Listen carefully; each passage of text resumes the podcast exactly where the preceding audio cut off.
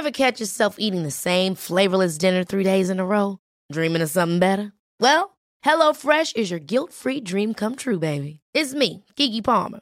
Let's wake up those taste buds with hot, juicy pecan-crusted chicken or garlic butter shrimp scampi. Mm. Hello Fresh. Stop dreaming of all the delicious possibilities and dig in at HelloFresh.com. Let's get this dinner party started.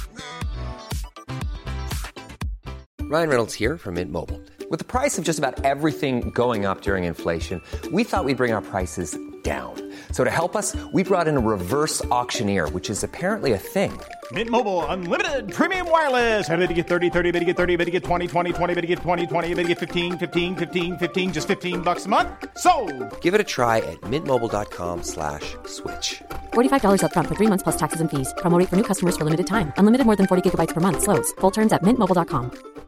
Many of us have those stubborn pounds that seem impossible to lose, no matter how good we eat or how hard we work out. My solution is PlushCare. PlushCare is a leading telehealth provider with doctors who are there for you day and night to partner with you in your weight loss journey. They can prescribe FDA-approved weight loss medications like Wagovi and Zepbound for those who qualify. Plus, they accept most insurance plans. To get started, visit plushcare.com slash weight loss. That's plushcare.com slash weight loss. Farándula 021, un podcast de cultura pop con periodistas, psiquiatras y vestidas. Comenzamos.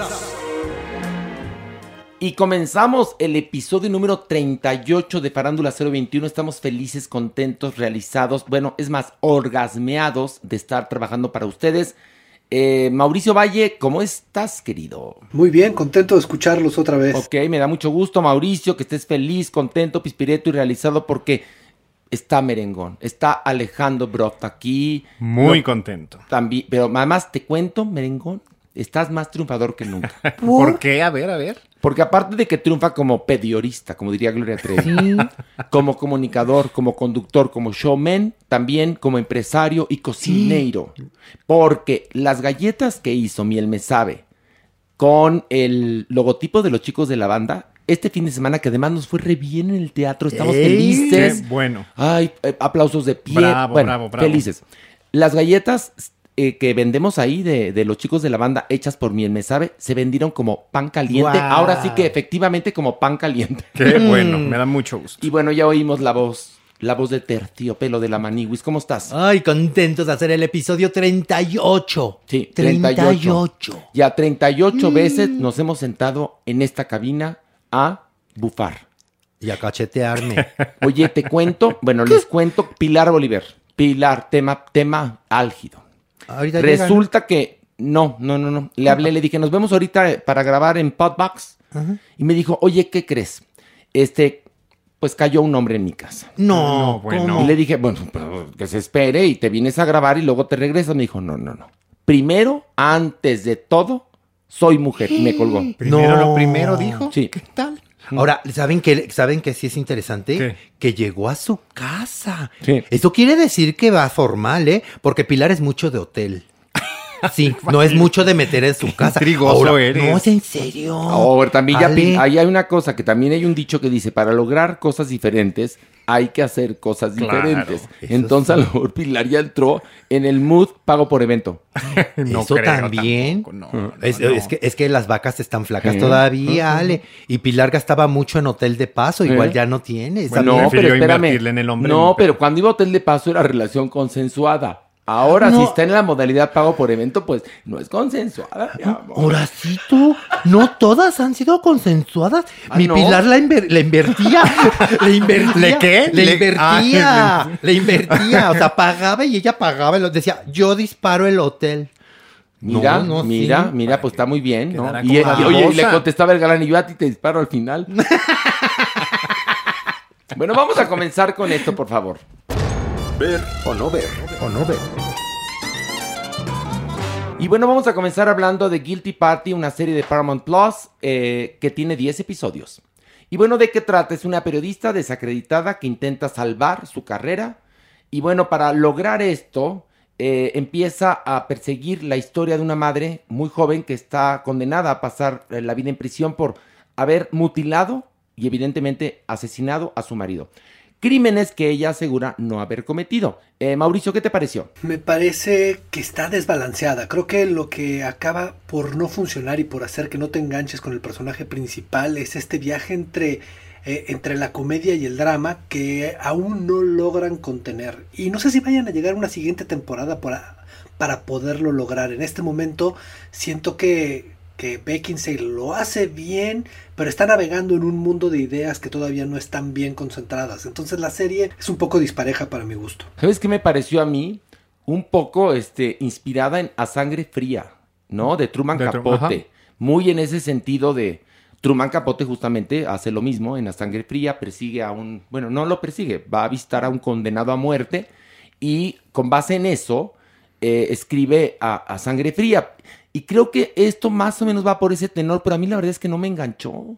Pero yo creo, Maniguis, que bien, como bien lo dice Mauricio, ¿Qué, Maniwis? ¿Qué? es, es eso, que no hay un buen equilibrio. En realidad no entiendes qué género es. Dices, ah, bueno, sí, es comedia negra. No, espérame, no, no, esto ya es drama. Sí, lo- no, luego entonces- melodrama, pasa Ajá, melodrama y luego también. pasa melodrama. Entonces, creo que es ahí donde no enganchas. Yo- a mí sí me gustó, ¿eh? O sea, no, no es la mejor serie, ev- evidentemente no es una serie para, para pedir una segunda temporada, pero creo que sí se aguanta. Es efectivamente un trabajo irregular. La actuación de ella medianamente es buena, cumplidora. La historia también tiene por ahí algunos, algunos aciertos. Este, creo yo que hay por ahí una referencia de lo que le pasa a los adultos cuando empiezan a ser desechables. Este intento de quizás remontar, quizás tener una segunda oportunidad en la vida. Entonces creo que cumplidor así es. Bueno, ahí está. Vamos al momento decisivo. Mauricio, ¿ver o no ver? Sí, sí, ver. Mauricio dice ver. Ok. Mere. ¿También? Bueno, Mere, Alejandro, Broff, no ya. Luego la gente, la gente además me regaña nada más a mí. ¿Por qué? ¿Hace bien? Como que hace bien. Pues sí. No, me dijeron el otro día, no dejaste a la Maniwis opinar. Y yo, Sí. pero si la Maniwis no para de hablar. Bueno, Pobrecita. no importa. Entonces, Mere, ¿qué dijiste? Sí. Que sí. Eh, Maniwis. Sí, vea los capítulos que usted aguante. Ah, no, pues yo digo no ver. Y vamos a eh, nuestro siguiente análisis, que es la película El último duelo, que se encuentra en los cines. Y esta historia, ubicada en el siglo XIV en Francia, nos cuenta una historia, una misma historia, vista desde diversos puntos de vista. Eh, es un confrontamiento entre dos amigos por una mujer, eh, un, un abuso y ya no digo más. Este, Mauricio Valle, ¿qué te pareció? A pesar de que me parece que está muy bien hecha y está muy bien actuada, me parece, eh, me parece que la película es, se siente vieja. Se siente vieja y no me refiero a, la parte evidente, de la, la cosa estética, sino que me parece una realización vieja. La idea me parece que, que sí cruza fronteras, me parece que los hombres somos y hemos sido unas bestias salvajes en el- desde la eternidad. Entonces, esa parte me parece interesante, pero me parece que la película abusa y se, se arrastra y se vuelve pesada. Eh, y no es, no, es- no, no está mal eh, realizada.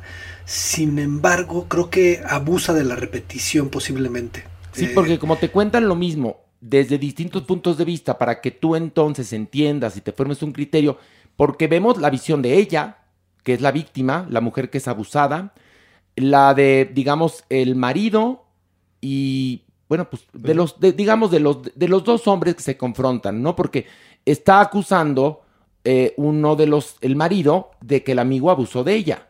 Entonces vemos la, el, el abusador cree que no lo hizo. Es bien interesante. Por eso es lo que Mauricio está diciendo. Sí, a lo largo de la historia, los hombres, los hombres heterosexuales han sido eh, unos depredadores, pensando que así había que relacionarse con las mujeres. Esto es lo que tiene de, de- de actual la película, Mauricio. Esa parte del guion que va muy eh, a favor de, bueno, del cambio que estamos viviendo, ¿no? Sí, porque creo que es precisamente eso. Dices, a pesar de tantos siglos, qué poco hemos evolucionado como sociedad y qué poco ha avanzado la visión de la mujer, ¿no? Dentro de la sociedad. Pero la quizás verdad. también por ahí un poco es el, el pie de donde cojea. Creo yo que es poco creíble que en esa, en esa etapa, en esa época de la historia, hubiera tomado este este giro la historia, es decir, que una mujer se hubiera atrevido quizás A denunciar. a denunciarlo, que quizás el hombre se hubiera atrevido a enfrentar a... Creo que la dinámica habría sido otra, no lo sé, desde luego no nos podemos remontar al Bueno, siglo dice- XIV, pero dice- es muy poco probable. Dice la publicidad de esta película que está basada en hechos reales, que yo no sé cómo se acuerdan desde entonces hasta ahora, pero bueno, el asunto es que yo sí siento, por supuesto, que es evidente, como diría Pilar Bolívar, que ahorita, por cierto, está en el tálamo, eh, es un parangón entre lo que ocurrió en el pasado y lo que se está buscando cambiar ahora. Mauricio, ¿tienes algo más que agregar? Si no, pasamos a la votación. Sí, en ese sentido me parece valiosa, me parece valioso el darle la voz a cada uno de los personajes y ver cómo es la vida, ¿no? O sea, todo el mundo tiene un punto en el que la verdad se tuerce y se vuelve, se vuelve una ficción. Entonces, sí, sí hay algo interesante, sin embargo la película no es muy afortunada. Saben que es una de las, es la peor película eh, en números en la vida de Rid- de Ridley Scott. No está mal hecha, pero es como para el canal de Hallmark. Sí, sí. No es de. No, oigan, cuando uno dice Ridley Scott, piensa en Blade Runner, no en este culebrón, porque es como una telenovela histórica, Mauricio, hace cuenta, ¿no? Sí, lo es, lo es, lo es. Bueno, entonces, Mauricio, ¿ver o no ver? Entonces, se la pueden ahorrar, honestamente. Fíjate, está bonito el. ¿Ver o no ver? Se la pueden ahorrar, está bien, entonces no ver. Alejandro, Tampoco ver. Merengón dice no ver. Maniwis, Si no tiene otra cosa que hacer, véala. ok, y yo digo no ver porque además hay que ir al cine. Sí. hay que meterte en una sala. Lo que está, lo que está costando el cine, ya saben que no es este, muy barato. Entonces, piénsenlo. Y, y este podcast es gratis. Es más, vamos a hacer en este momento una pequeña pausa. Pausa, sí, pausa. Aquí seguimos. No, no, no. Y el diablillo ya iba- mandaba cortinillas. No. No.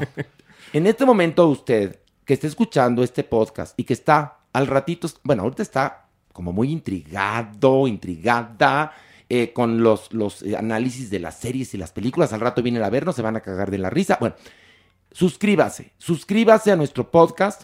Estamos muy triunfadores, pero tenemos que tener más suscriptores. ¿Por qué? Pues para que dure. Así que no sean gachos, suscríbanse. Yo ando por la calle activando este, activando suscripciones. Te lo juro. Cuando la gente me dice, oye, escucho, ¿ya te suscribiste? No. A ver, A ver, vamos, agarra mismo. tu celular. sí. Vamos a hacerlo ahorita. Suscríbanse porque si no yo voy a andar por la calle de la amargura. No, vas a andar por la calle, pero de Sullivan. Y no queremos eso, No, Maniwis. Maniwis, no. No, no queremos eso. Bueno, ya que dijimos todos nuestra opinión, vamos a nuestro siguiente análisis, que es una serie de seis episodios de Netflix que se llama Sex, Love and Goop.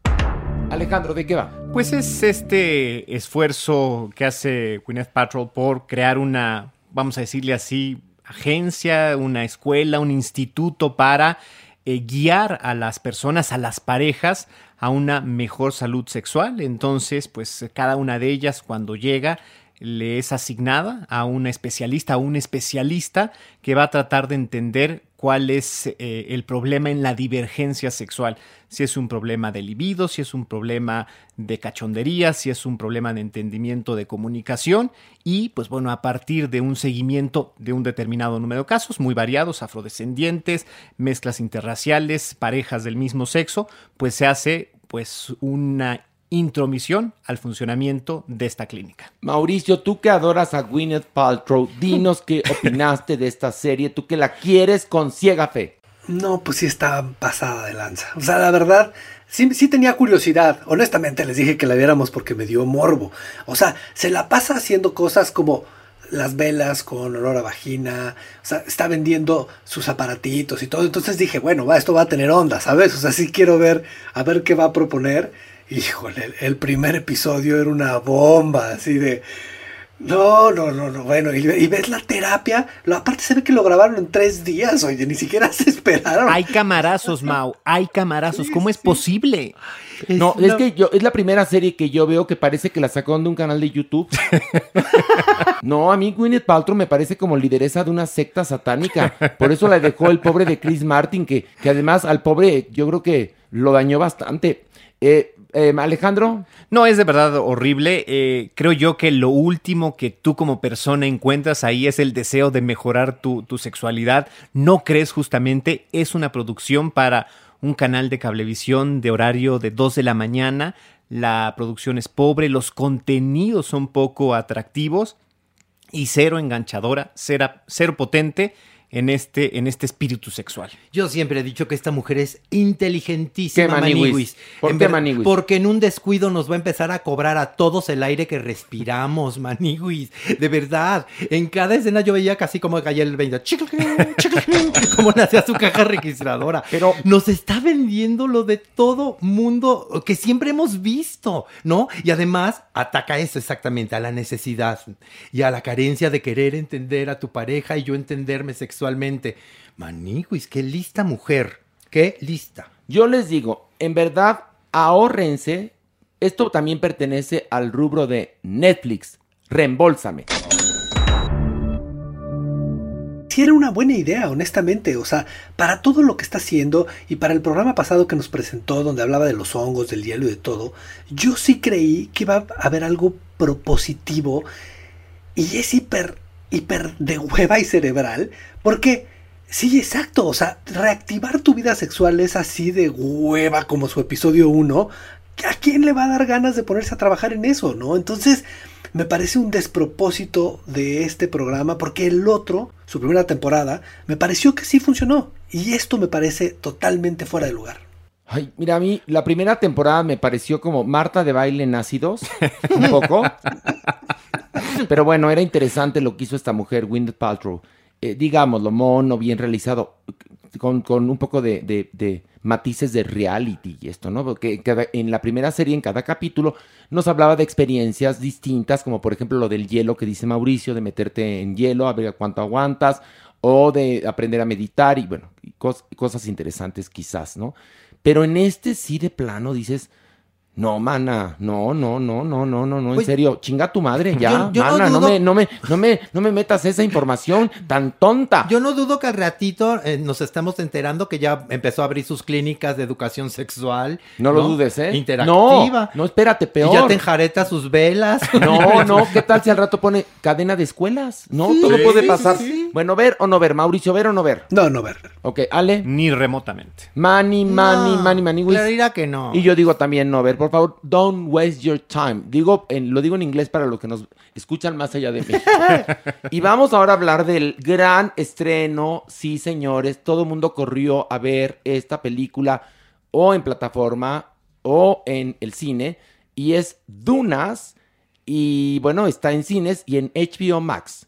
Mauricio, cuéntanos, si le entendiste, cuéntanos de qué va. Es una historia que nos habla sobre la política en el espacio, en ese determinado momento donde a este joven le llega la misión de ser el, el jefe o el líder de un, de un nuevo, de un lugar, de un planeta, ¿no? Un hombre que él no se sentía con la vocación de ser un líder, aunque lo están educando para ser un líder y la vida y la la mamá le están poniendo siempre pruebas.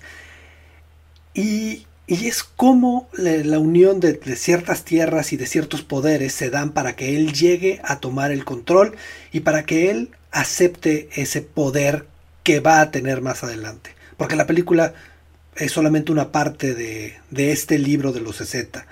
Eh, no se sabía si iba a haber segunda parte, pero esta semana ya se confirmó que le fue suficientemente bien como para tener esta segunda parte en el año de 2023.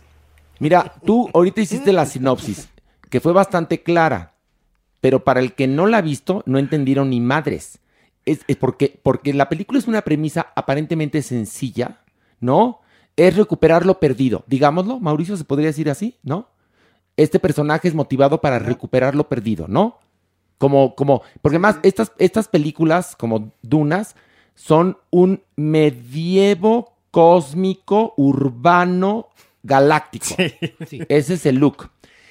Y la película, lo que ocurre es que después de Blade Runner, me van a pasar a perdonar, yo no he visto algo futurista que tenga ese contenido tan poderoso como lo tiene, eh, como lo logra Ridley Scott en Blade Runner.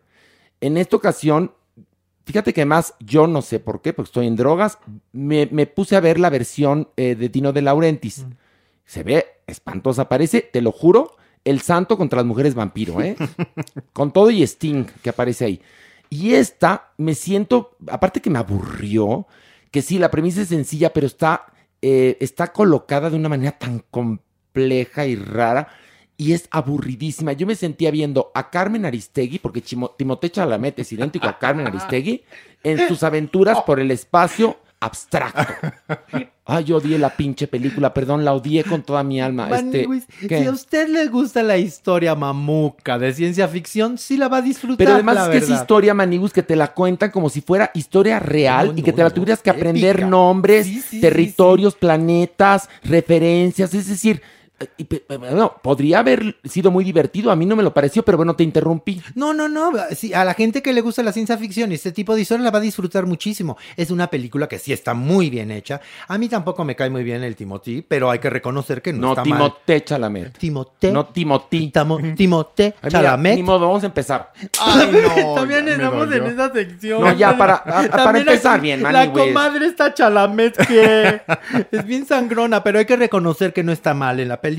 No está mal en la película. Lo que sí es que es larga. Dura larga, dos horas larga. 35 minutos. Ah, bueno. O sea que, este, Alejandro, Pues no creo yo, como, como dice Maniwis, que, que si alguien gusta de la ciencia ficción, encuentre esto atractivo. Yo creo que fans de la ciencia ficción ya leyeron el libro, el, el de Frank Herbert, que yo no lo conozco, pero todos lo- los que se han acercado a él dicen que es prácticamente una profanación, que es un, un- acercamiento muy fallido, que es una interpretación nuevamente, eh, pues... eh, convertida en un fracaso. Efectivamente, creo yo que tiene algunos valores de producción.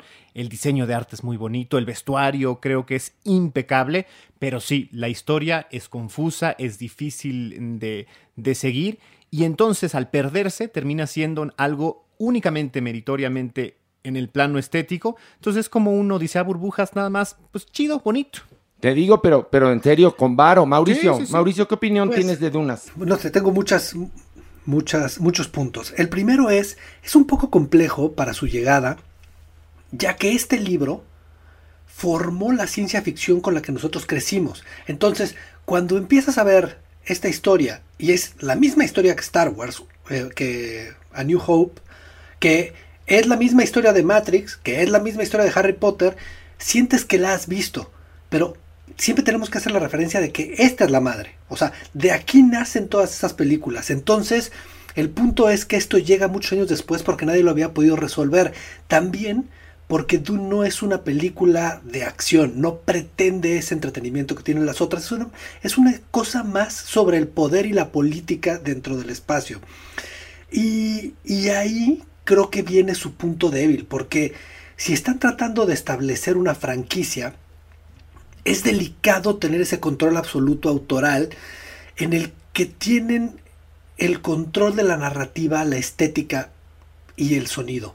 Es visualmente y sonoramente es una de las cosas más bellas que he visto en muchos años, pero creo que se engolosina y su, su búsqueda por la belleza a veces detiene la película y se va arrastrando y arrastrando. Y creo que sí es cansada, definitivamente. Yo creo que es una película que si no la ven en cine y si no la ven en IMAX, no tiene tan sentido verla. Y, y lo único que a mí en algún punto la acaba rescatando es su visión trágica sobre este niño que se tiene que hacer héroe. Y, y, bueno, es algo que sabemos que va a pasar, no es un spoiler, pero la manera en la que lo cierra me parece que es que es, una reflexión muy válida que no, nadie le había puesto el acento donde lo pone él. Y ahí me parece interesante, pero sin duda era una de las películas que más esperaba yo este año. La disfruté, yo no voy a decir que no, me pesó, tampoco lo voy a negar. No estoy esperando la 2, desafortunadamente. La voy a ver, por supuesto, no la estoy esperando. Y una película así de bella hubiera necesitado mucho más adrenalina. Y no, no, quiero hablar de una complacencia, pero sí quiero hablar de...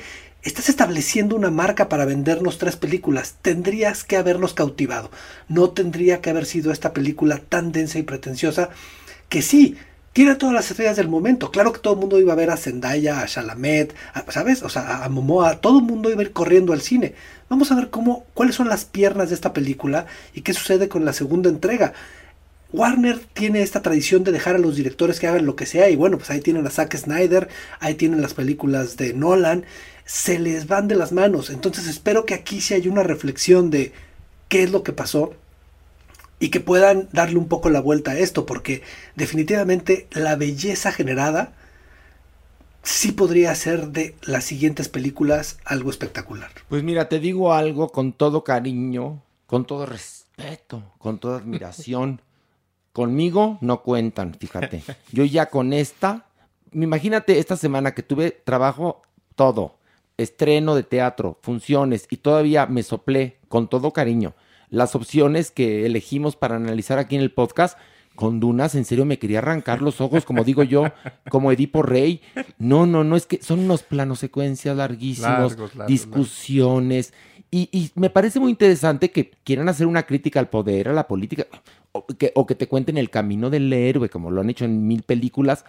Pero lo podrían haber hecho un poco más divertido, porque la gente, mucha de la gente que va a ver la ciencia ficción, le gusta la acción y es un elemento ad hoc para el género y funciona perfectamente. Y la verdad es que, ay, qué aburrida, no, no, no. Y es una intensidad galáctica que dices, pero eso, ni es- esos planetas ni existen, ¿por qué tan intensos, no? Pero bueno, ver o no ver, este, eh, empezamos por Mauricio, ver o no ver. Sí, claro que ver. Mauricio dice claro que ver. Tú, Ale, Ah, sí, pero uno de estos fines de semana que se vienen en la última etapa del año, largos, largos, largos, ya al final para que lo aguante. Sí, ver, Maniguis. ¿qué? Bueno, está bien. No, yo digo no ver. No, no, no, no, no, no, no, no. Como diría Mamamela, no, no, no, no, no, no, no, no, no. Ay, mamá mía. Bueno, y sobre todo si tiene problemas de espalda, menos. No, bueno. fíjense. No, no. Damas y caballeros, vamos a esto. Del pink al punk. Y bueno, primero presento a Magis. A Magis, apláudanle porque le gusta Bien. mucho. Muchas gracias, bravo. querida familia de Farándula 021. Oigan, pero tenemos que hablar antes de, de los análisis musicales de Magis, Magis Rarará. Oye, lo de Alec Baldwin, que además ocurrió justamente un día después de que grabamos el podcast nosotros. Y bueno, si usted no conoce la historia, es muy sencilla. Eh, estaban filmando una película de bajo presupuesto llamada Rust, eh, que comenzó su rodaje a principios de octubre. Y eh, pues tenían problemas, varios problemas. Parte del equipo estaba en huelga por falta de pago. Tenían contratada gente muy novata. Eh, no estaban afiliados al sindicato, a la union. Y resulta que Alec Baldwin, en una escena en la cual eh, evidentemente habían eh, checado que el arma que iba a utilizar tuviera una bala de salva, pues mató a la directora de fotografía e hirió a el director. Esa es un poco la premisa. Han salido muchos datos muy interesantes, como por ejemplo que la persona que se encargaba de las armas eh, era una mujer muy joven de 24 años que no tenía experiencia en la rama, que había balas de verdad porque algunos miembros del equipo estaban aprovechando, pues ahora sí que los tiempos muertos para disparar y otras cosas que, aunque Alec Baldwin eh, es inocente, pues va a ser culpable de alguna manera porque él es productor de la película. Mauricio, por favor, cuéntanos este, tu opinión, datos, lo que quieras compartir con tu público que te adora. Pues es bastante complejo. El tema es eh, la seguridad en el set cuando hay armas es excesiva. Y los protocolos de manejo de las armas y quién da acceso a quién a las armas es muy riguroso. Entonces, la película tenía ya varias alertas de, de que la gente estaba quejando de cómo manejaban las armas. Como, como no tenían dinero y estaban manejándolas de forma irresponsable, creo que aquí el problema, bueno, no es, no es, o sea, no lo creo, es lo que, se, lo que sabemos. El asistente de dirección le entrega la, pistola a Alec Baldwin. En un set, el armero entrega el arma. Y el armero cuando entrega el arma está seguro de que está caliente o fría. Y él tiene que decirlo. La pistola está caliente y la pistola está fría. Aquí el asistente de dirección tiene la osadía de tomar una pistola, entregarla y avisar que la pistola está fría. El único que no tiene la responsabilidad es el actor. O sea, no estaban filmando, estaban, estaban marcando todavía la escena. Entonces le entregan la pistola, le dicen que está fría y él marca y la pistola evidentemente está caliente. Si había, eh, había balas reales, no necesitas una bala real para matarlos porque la cantidad de pólvora que se le puede poner a una de esas explosiones puede, puede quemar lo suficiente, puede matar a alguien o puede salir de estas partículas eh, sólidas que, pueden ser casi iguales que una, que una bala. Pero el tema es, todo va, todo lleva a la estupidez del asistente de dirección. cuando tú estás usando balas, este, cuando tú estás usando pistolas, tú tienes distancias que no puedes romper, porque el armero ya le preguntó al director cuál es el tiro, de dónde a dónde va, qué cantidad de pólvora lleva. Entonces el armero sabe que una persona no se puede parar a tal distancia para que no te caiga una sola chispa en la cara, y menos teniendo al fotógrafo y al director enfrente de ti, porque puedes tener la cámara y a la cámara sí le puede caer, o sea, a la cámara le puedes medio salpicar de pólvora el lente, pero si tú tienes gente ahí parada, tiene que haber estas, estas distancias, entonces el estúpido que genera todo este caos, o sea, es de entrada es el, el asistente de dirección, que ya había quejas en muchas películas de él. Después sí, la irresponsabilidad del armero de tener diferentes tipos de bala en su espacio, pero es un espacio controlado por él. Nadie más debería de estar metiendo la mano ahí. Entonces, sí, sí es digno de estudio, sobre todo para la gente interesada en, en- en- el cine y en los rodajes. Si eres estudiante de cine, yo creo que es el momento de seguir ese caso perfecto para entender dónde no debes de meterte nunca en el camino de los demás. No, pero también hay una cosa, perdón que te interrumpa, Mauricio, también es un asunto de bajo presupuesto. Sí, sí. Por- Claro. Al momento de que tienes menos presupuesto, pues hay menos dinero para más medidas de seguridad. Sí, pero espérate.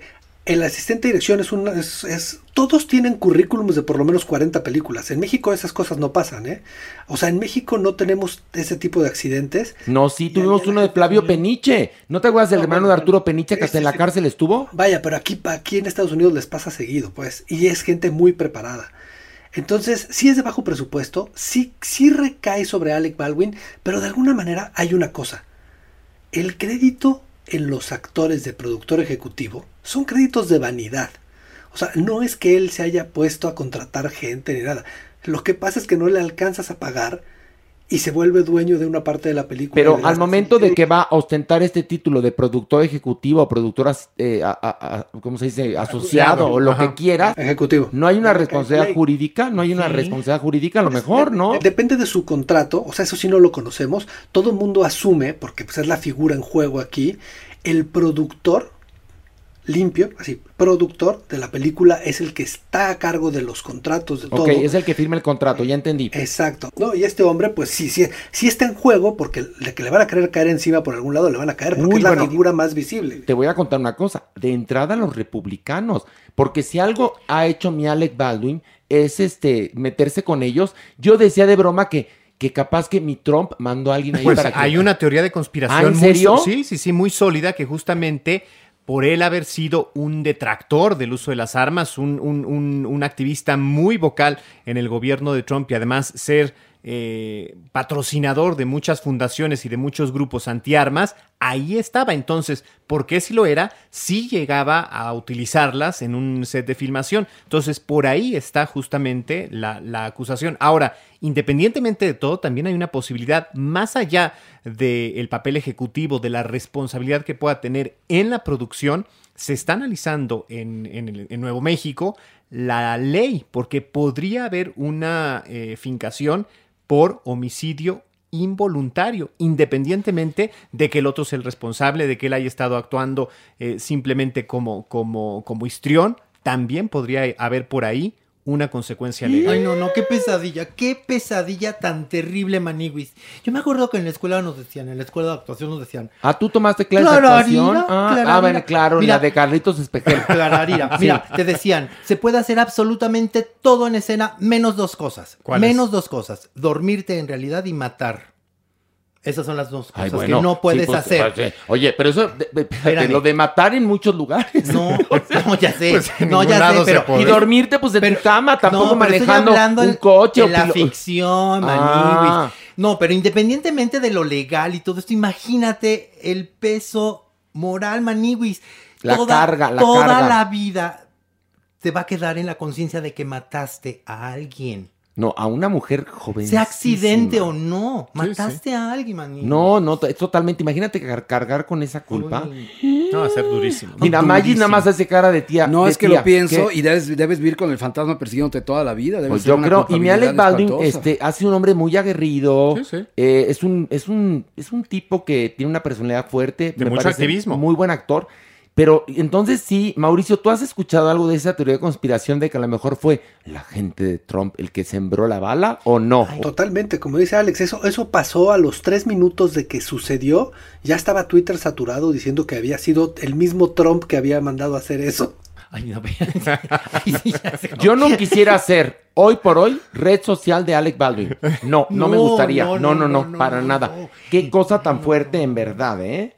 Sí es de, de, o sea, dices, en el destino cambia en un segundo.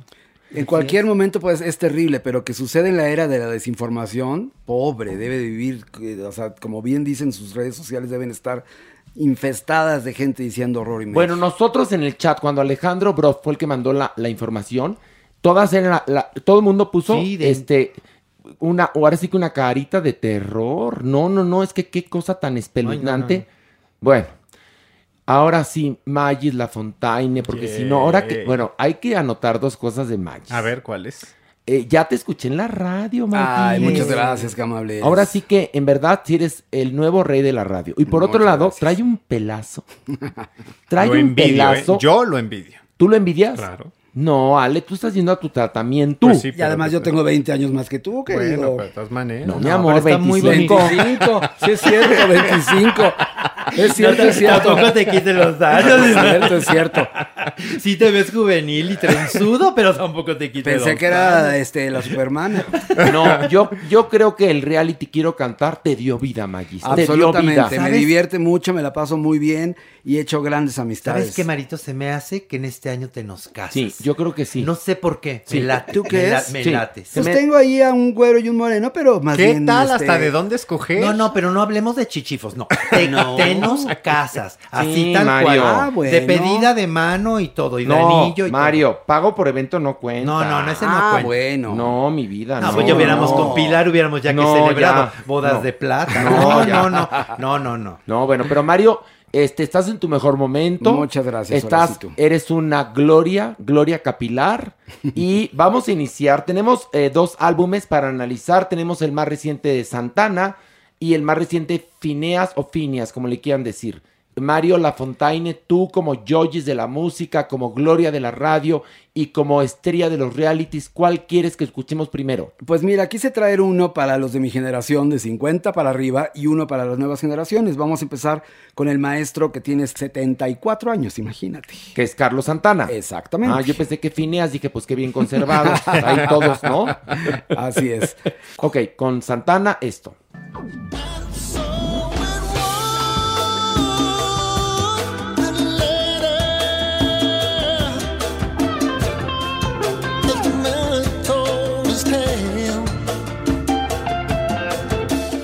Mario Lafontaine, ¿qué opinión te merece este trabajo de Carlos Santana? Estamos ante el álbum número 26 como banda, porque también tiene muchos trabajos como solista, del músico mexicano más grande internacionalmente. Aclamado durante más de cinco décadas por su genial forma de tocar la guitarra. Más de 100 millones de discos vendidos, 16 premios Grammy, 3 premios Grammy latinos. Posee el récord de ganar 9 Grammys por un solo proyecto, Supernatural de 1999. Y por si fuera poco, el premio Billboard Century Award en el 96, miembro del Salón de la Fama del Rock and Roll desde el 98 y considerado uno de los 20 mejores guitarristas de la historia.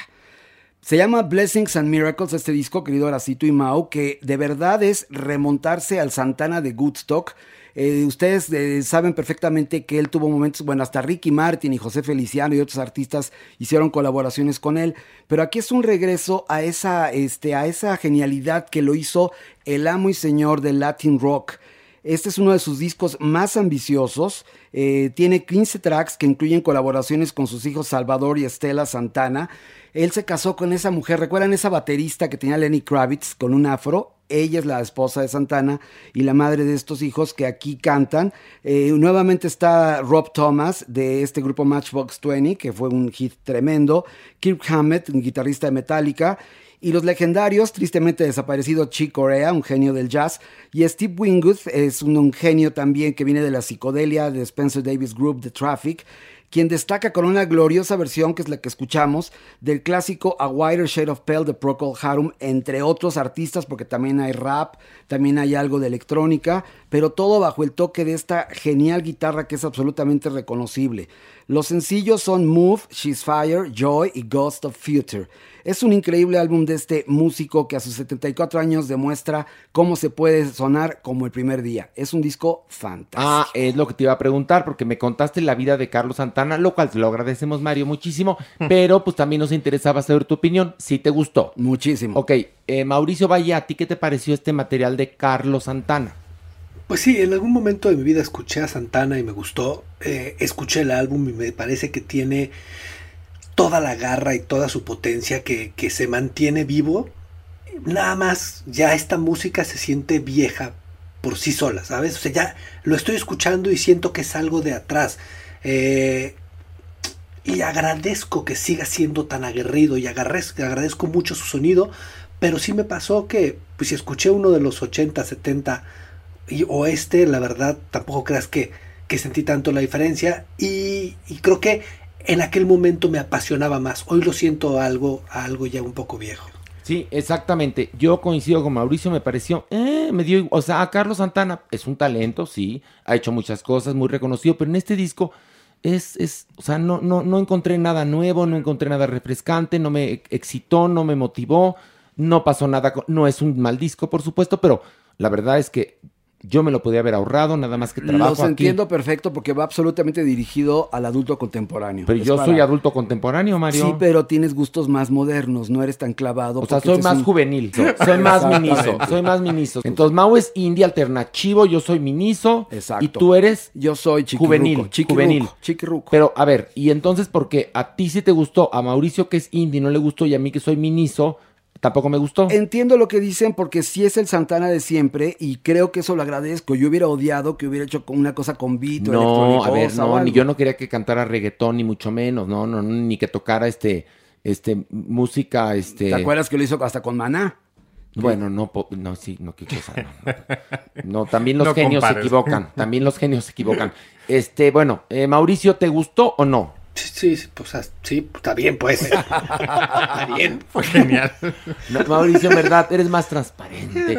Bueno, eh, Mauricio le valió madres. A mí me dio- valió madres y a Maggi sí le gustó porque él dice que como tú eres chiquirruco, te gustó. Y además este es el entorno este del misticismo que siempre está metido a la portada, es como las que hacía en los años 70, porque pasó una etapa en la cual hizo eh, hits muy pop, entonces aquí a pesar de que vienen una o dos canciones que son pops, sí tiene esa psicodelia y permanece ese rollo Pero sí, experimental. pero Mario, eso se fue de los 70. Ahorita sé, ya lo sé. la experimentación está en otros lados. mi vida. Por eso traje un genio de ayer y un genio de hoy. Ándale, bueno, vamos a escuchar a, a Phineas, por favor.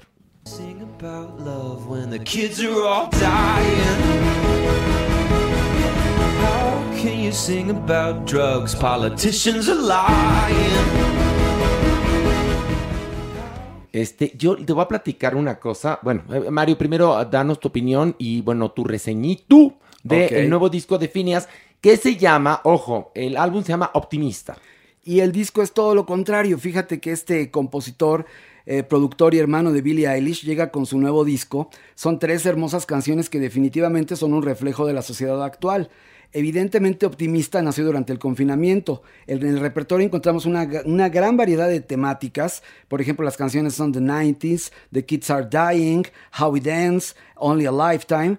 Y estos temas todos son con sonidos amables y ambientales, con pianos acústicos y eléctricos, un poquito de sintetizador. Esto lo hace completamente y radicalmente diferente al trabajo con su exitosa hermana.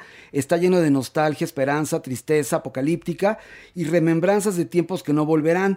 Su voz es muy suave, pero es cálida a la vez. Maneja la elegancia y la vanguardia que a momentos suena a James Blake, a Rufus Wainwright en el piano y hasta Beck, que Beck pasa a veces del folk al rock y por otros géneros.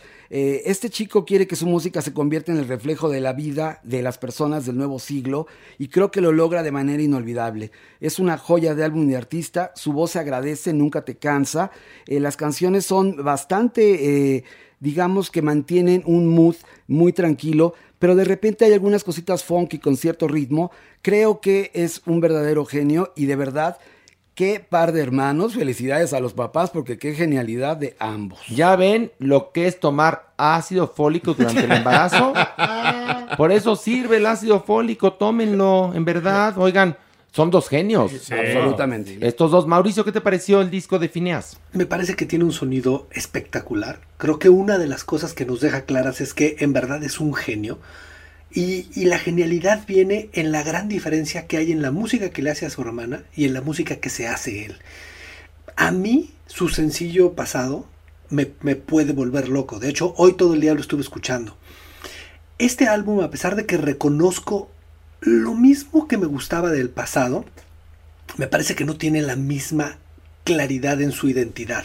Pasa por muchos lados, me parece, me parece bello, pero el otro tiene, por decirlo de una forma muy banal, tiene muchos éxitos. Hay tres canciones que las puedes oír 500 veces y son, pero te, pero te atormentan. Y este lo escuché y no hubo una que quisiera escuchar 500 veces como el pasado. Entonces me fui al pasado, porque sí me parece un tipo brillante. Eh, lo disfruto, por supuesto que me parece un gran disco, pero no es esa, esa, esa misma huella que me dejó el pasado. Claro, claro. Yo te voy a decir algo, a mí me pareció refreshing. Como a, mí al revés, quemado, a mí me conquistó este A y el mí sí me no gustó tanto. muchísimo. Bueno, a mí me ha gustado todo. Yo desde que lo vi en el documental, al Ujú. hermano dije, no, yo quiero saber qué va a hacer él, además de lo que hace para la hermana. Eh, Me parece que, yo creo que, no sé, ya bueno, tampoco soy vidente, pero creo que ambos van a tener carreras impresionantes. Absolutamente. En serio. Absolutamente. Ay, Magis, ahora nos trajiste cosas bonitas. Este sí, Mauricio sí te gustó, ¿verdad? ¿O no? Sí, por supuesto, sí, sí, sí, sí. A Magis, obviamente, te gustó. Me encantó. Y a mí también, ¿no? Padrísimo. Y tenemos un lanzamiento que, como bien lo digo, siempre es en positivo. Ah, antes del lanzamiento, suscríbanse a, por favor, Farándula 021, porque estamos muy bien, estamos siempre en el top 10, etcétera, pero necesitamos, para la gente del norte, ocupamos, para los de Estados Unidos, we need más suscriptores. Así que denle clic, ¿qué les cuesta? ¿Qué les cuesta? Miren, si hay muchos, muchos este, clics y muchos suscriptores, le rifamos a Magis. Más bien yo Se lo prometo. Ay, no, regala- ¿qué? traerles ¿Qué? libros de No, rock. Magis, Ah, tienes, Magis. tu cuerpo, Magis, te rifamos Ah, a bueno, ti. quien quiera llevarse el piñatón, que se lo lleve. No, ¿cuál piñatón? No, Sí, no eres eres de cuerpazo. piñatón, eres de Ah, bueno. cuerpazo. Ya Imagínate- tienes pelazo, Y además. ahora que te agarren de las trenzas y Uy, véngase no lo había pa' pensado, acá. pero ya me diste una buena idea para el fin de semana. Magis, es que ya saben por qué le creció el pelo a Magis. Que en, eh, ahora que, este, que empezó a remodelar su casa, descubrió tres botellas de champú Daniela Romo de los 80 y, y los está usando y mira, ve, ve, ve, ve, mira, Sí qué funciona. pelazo. Por eso a Fíjate. ella le salió un bigotazo.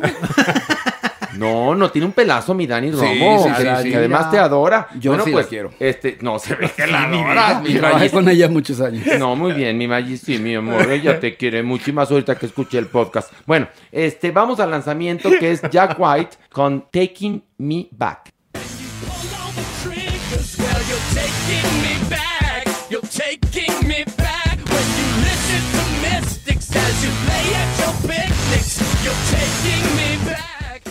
Hace años no escuchaba algo que sonara tan actual, Mario.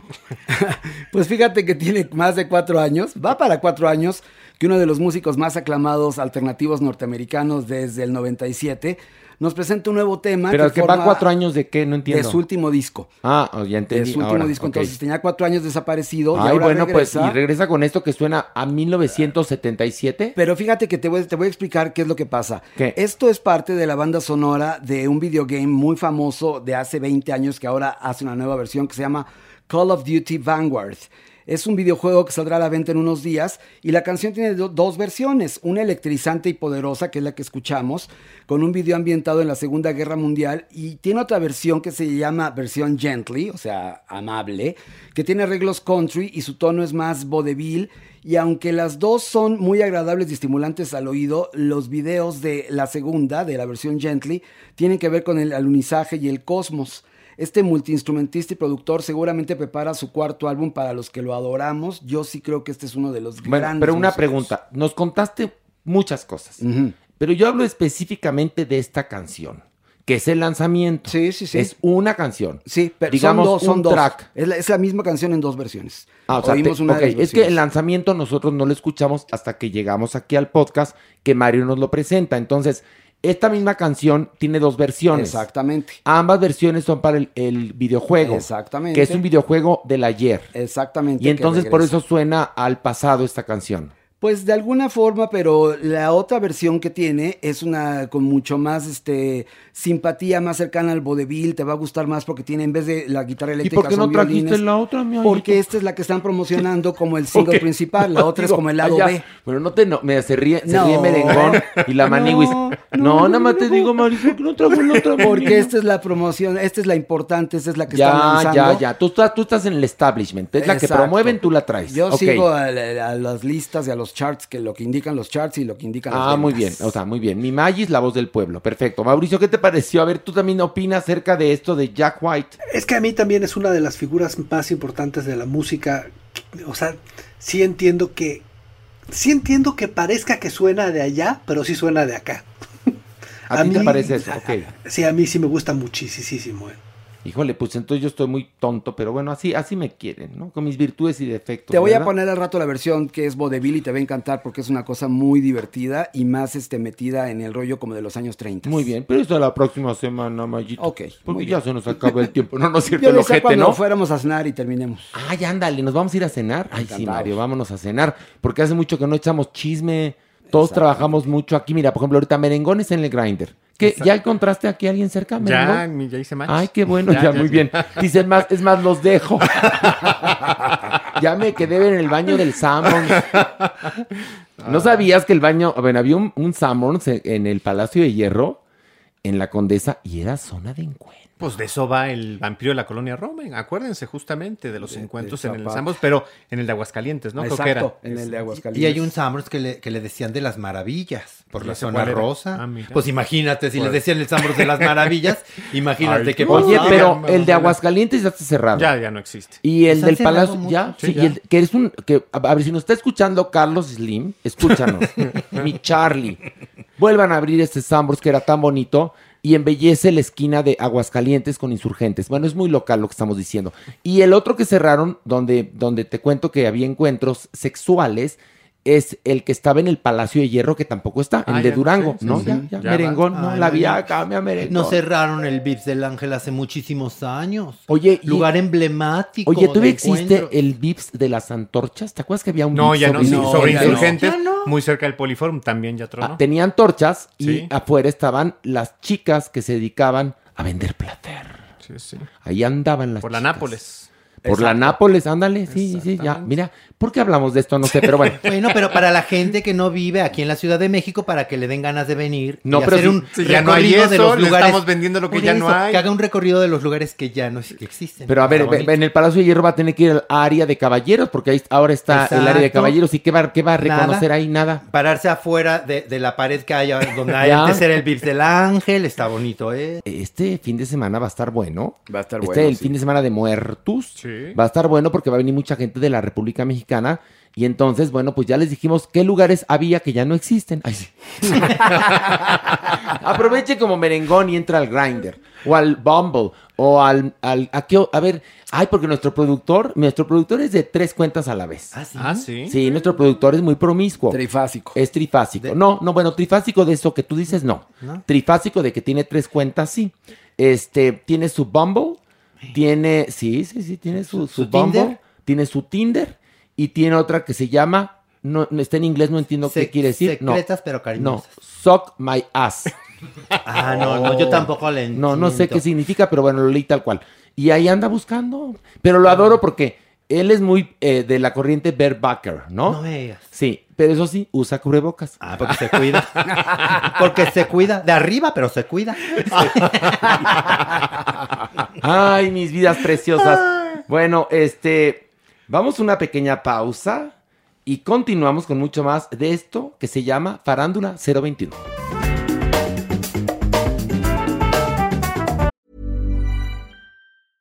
Ryan Reynolds here from Mint Mobile. With the price of just about everything going up during inflation, we thought we'd bring our prices down.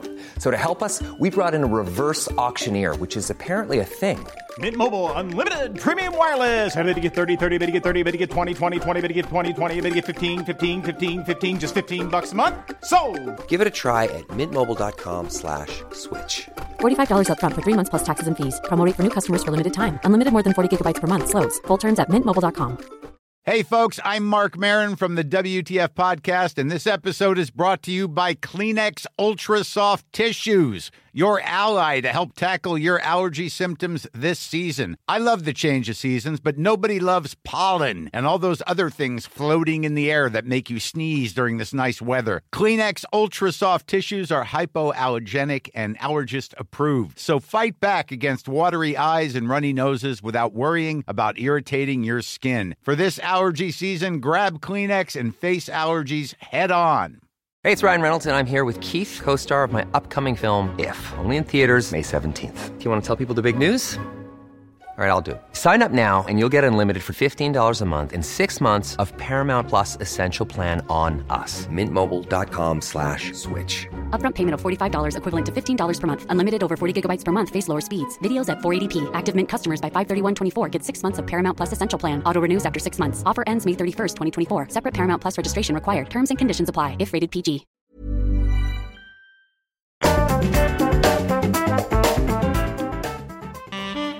Nuestra adopción responsable.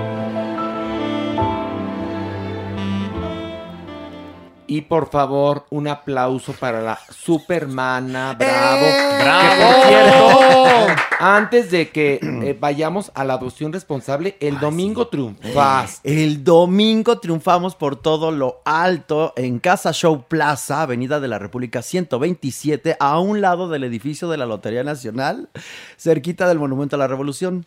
El espectáculo se llama Rumba Drag. No saben lo que fue y por supuesto vamos a estar ahí los domingos a partir de las 6. Los boletos en taquilla, 200 y 280. Oye, está barato. VIP. Yo Sí. fui testigo. A ver, Y Mike, es fue- un fue exitazo. Merengón, Merengón apoyó todas las, las, este, las propuestas artísticas del equipo de de 021. semana De gira. Los domingos, por favor, este domingo o cualquier domingo, vaya a gozar, a reír con la Supermana que aunque es joven y pispireta, sí es pionera del movimiento drag en México, Totalmente. en verdad.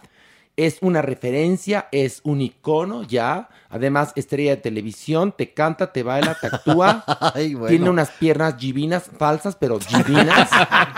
unos, unos senos divinos también falsos.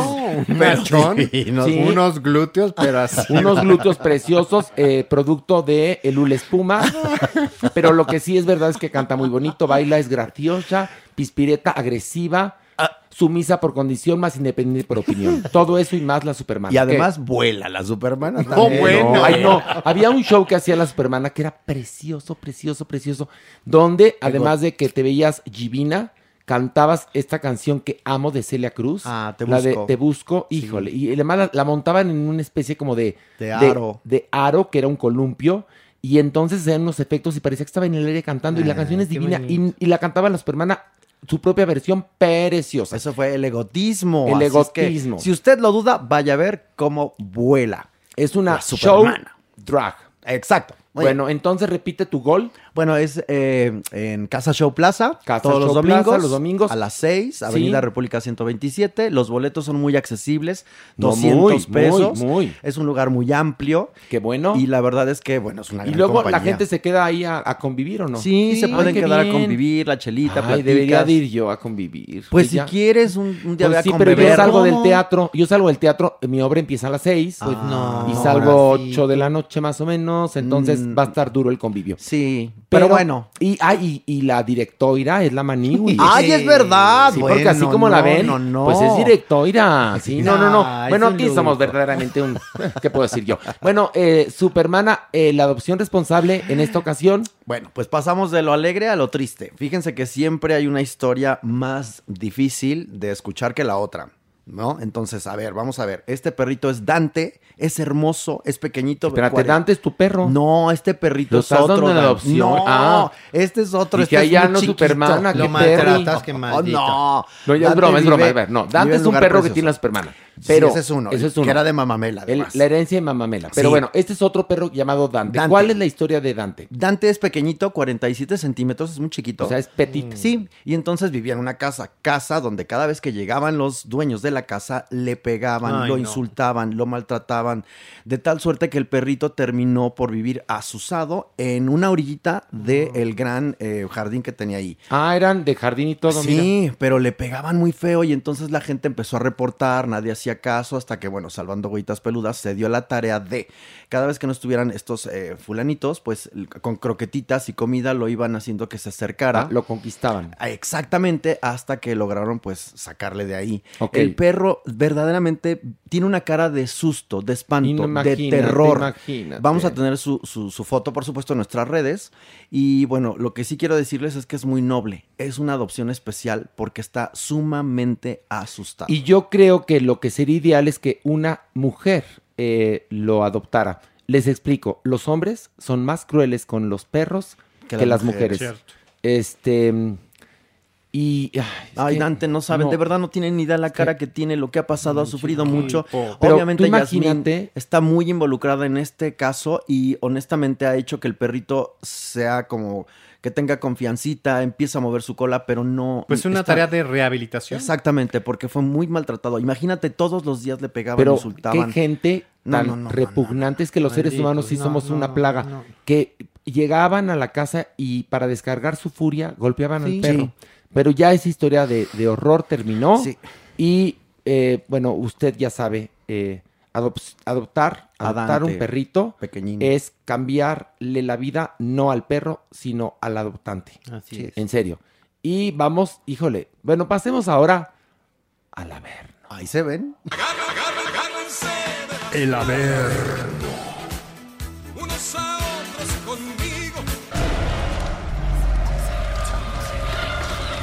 Híjole, estamos A además ver, incompletos, en el equipo. Creo que no vamos a poder bajar esta semana, muchachos, porque no estamos completos otra vez. No, pero hemos bajado incompletos, o sea que... Es que cuando ver, bajamos menos se siente más dura la bajada. No, pues ni modo, tú. Maniguis, pero además acuérdate que es la sección donde tú brillas, el Ya averno. sé, ya Así sé, que pero- ya, vámonos. No, ya, mira, ahora al mal paso a darle Es que- Playtex. Órale, una, dos, tres, vámonos. Ah, Ay, ay, ay, ay, ay, ay, ay. Ay, doña, ahora sí se me subieron Ay, ay, los... ay. ¿Cómo están? Ay, Es que ni, ni, ni. estamos ensayando. ¿Qué ¿Qué ensaya? Eh, Estamos ensayando el diablillo y yo. Le estoy enseñando. El Juan Tenorio. No, No. le estoy enseñando a bailar. ¿Qué? Uno, dos, tres, cuatro, cinco. Mambo. Hasta No, ocho, diablillo. Ay, esas no. Le estoy ensayando, lo estoy Ay, ensa- le estoy qué güey. enseñando, está aprendiendo. Ya se le No, Es lo- pequeño. no, se le, no se le lenguó la traba, dijo, lo estoy ensayando. Está bien dicho. Yo lo estoy ensayando, Oiga, es pequeño. pero no les gustaría, por ejemplo, al Diablillo y a, y a usted, doña Nini, ¿Qué? participar en una pastorela como las que hacía Miguel Sabido, por ejemplo? Pero ¿cómo te atreves? ¿Qué tiene de malo? estaría ¿Cómo del ángel yo no? No, usted de la Virgen. Ah, es farsa. No. y tú del güey, no, Maniguis, porque esto sucede en un pesebre. Sí, ¿Esto sí. es cierto o no? Sí, sí, Pues ahí está. Ahí Tú está. podrías ir del güey. Claría que no. Y merengón del burro. Yo, yo podría ser el ángel rubio.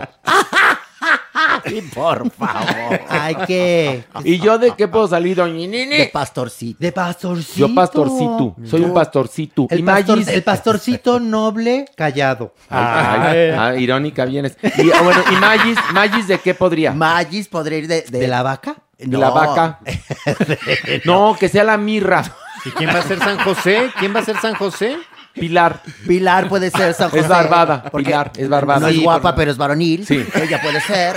El niño puede ser eh, La Fontaine. No, no, no. La Fontaine ya quedamos que va a ser la mirra. Ah, no, ya sé el niño, nuestro productor, Lucky. Jeremy.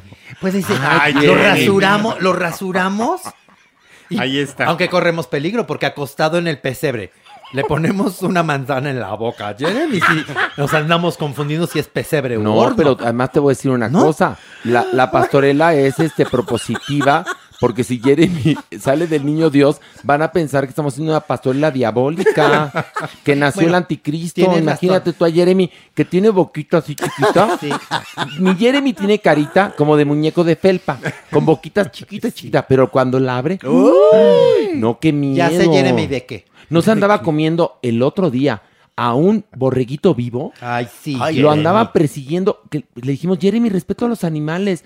Es que cuando yo tengo hambre Ya- desconozco. ya No, quitándole la lana, ¿tú crees? Bueno, entonces Pero sería muy gustaría que, bueno, sí. que los mandemos a audicionar a una pastorela. muy bien. El diablillo de qué, bueno, de diablillo obviamente Diablillo. puede salir. Él puede- pero a ver, diablillo. ¿cómo diría su, de- a ver, doña, usted que es actriz consumada. ¿Qué quieres que te diga? Este, píchele un parlamento al, al diablillo a ver cómo lo diría en la pastorela. Oh, venturosa noche. Oh, venturosa noche. No, si no estás cogiendo. A ver. Vamos a repetir el O. Mira, es Oh, venturosa noche, pastores que han de desafiar. Oh, venturosa noche. Ustedes, pastorcillos que han de desafiar. Que ustedes, pastor. Ay, bueno, ok. Ándale, ahí va, ahí vas. Mira, yo Bueno. le pongo ganitas en la semana y la próxima semana van a ver qué bien va a estar. No, ya queremos esta pastorela va a ser para el 25. No, tú, tú espérate. Sí, para el 25, Eh, no, vamos a, vamos a arrancar. Bueno, no, van a para el arrancar- año 25, no, No. para el 25 No, de pues es que es el diciembre. 25 de diciembre la pastorela. pues, No, ¿para van a arrancar, las pastorelas arrancan como por ahí del Antes. 10. Sí, Los antes. diablillo, te- no, te- ya te estamos visualizando en una pastorela, tú eh, de ángel, porque esos diálogos son del ángel, ¿no? Me Por imagino. supuesto, claro. Pues, el diablillo un ángel, muy malumesco, ¿no? Iluminado. Lo ponemos nada más con un, un taparrabos para que sea muy típica, como diría Verónica Castro, la pastorela. La típica. pastorela típica. Y como el diablillo vive, vive lejos, pues va a haber badajo. No, bueno. Entonces Sí. va a tener parte porno. Hay una pastorela porno, estaría Ay, padre hacer. pastorela porno. Sí. ¿Qué tiene? ¿Por qué? ¿Qué? ¿Qué ¿Cómo tiene? ¿Qué? no? ¿Qué? Imagínate a la paloma. ta, ta, ta, Órale, los, dándole. los- los pastores dándole unos al, dándose los unos a los otros para, para darse calor en lo que llegan al pesebre. Bueno, no importa. En fin. Eh, vamos a bajar. Ya, bajemos de nivel. Una, dos, Venga. tres.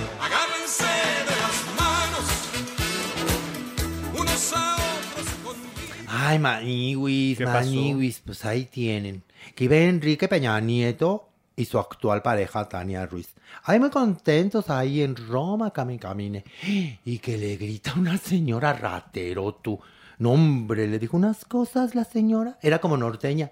Era como norteña. Pero no era que iba caminando, estaba saliendo de Iba su saliendo- hotel. sí, pero estaba ahí en Roma. Y se subió a un taxi. Y entonces a la señora, aparte de que, de que le sorprendió mucho que un expresidente fuera en taxi, le gritó cosas horrendas. Cosas horribles. Pero la mujer de Peña Nieto volteaba y la veía con un cubrebocas Burberry. Pues Eso sí. sí, eleganchi. Pues sí, eleganchi, eleganchi, pero sí estaba muy sentida, Maniwis. Muy sentida de buena onda porque ella sí se ofendió. ¿Por qué? ¿Qué- Ella sí qué- se ofendió y ¿Ella en su, por qué? en su cuenta de Instagram dijo, de buena onda, o sea, en serio, sí me saca mucho de onda.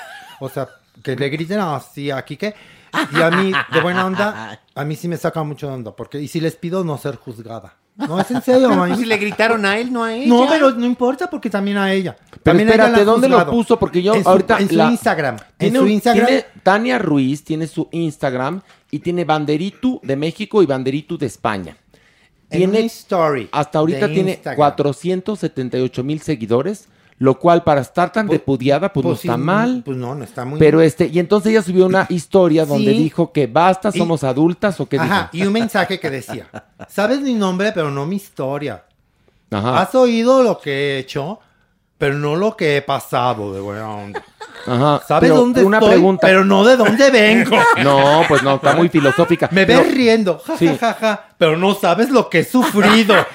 De buena onda. Eso Pero dijo. ¿De qué habla esta, por favor? Oye, Sí, pero, Porque me la andan juzgando y nadie la pero juzga. ¿qué es lo que ha hecho esta favor. señora Tania Ruiz? ¿Y qué habrá sufrido? modelo, perdón. Modelo. ¿Y ha sufrido modelo mucho? de zapatos. De No, una fábrica pues de zapatos. No, pues está fuerte lo que ha hecho, sí. Y además No. sí, sí me la, me la han menjuneado mucho. ¿Me la han ¿La qué? qué? Menjuneado. ¿Y ¿Qué es menjuneado? Menjuneado. Menjuneado. Ah, mira. Ninguneado. Ya, ya, la- el primero no, de la noche. no, No, es el No, segundo. Sí. Ay, ay, ándale, ándale. Estoy defendiendo a Tania porque es rubia natural también. Pero no digas me la mangon... ¿Qué, di- qué dijo? Menjuneado. No, se dice me la han Ninguneado. ninguneado. Menjuneado. Maniwis, no, Maniwis, nuestras Ni esperanzas, nuestras Ay, esperanzas periodísticas están en ti, fincadas no, de- en ti. No, no, no, no se metan con Tania.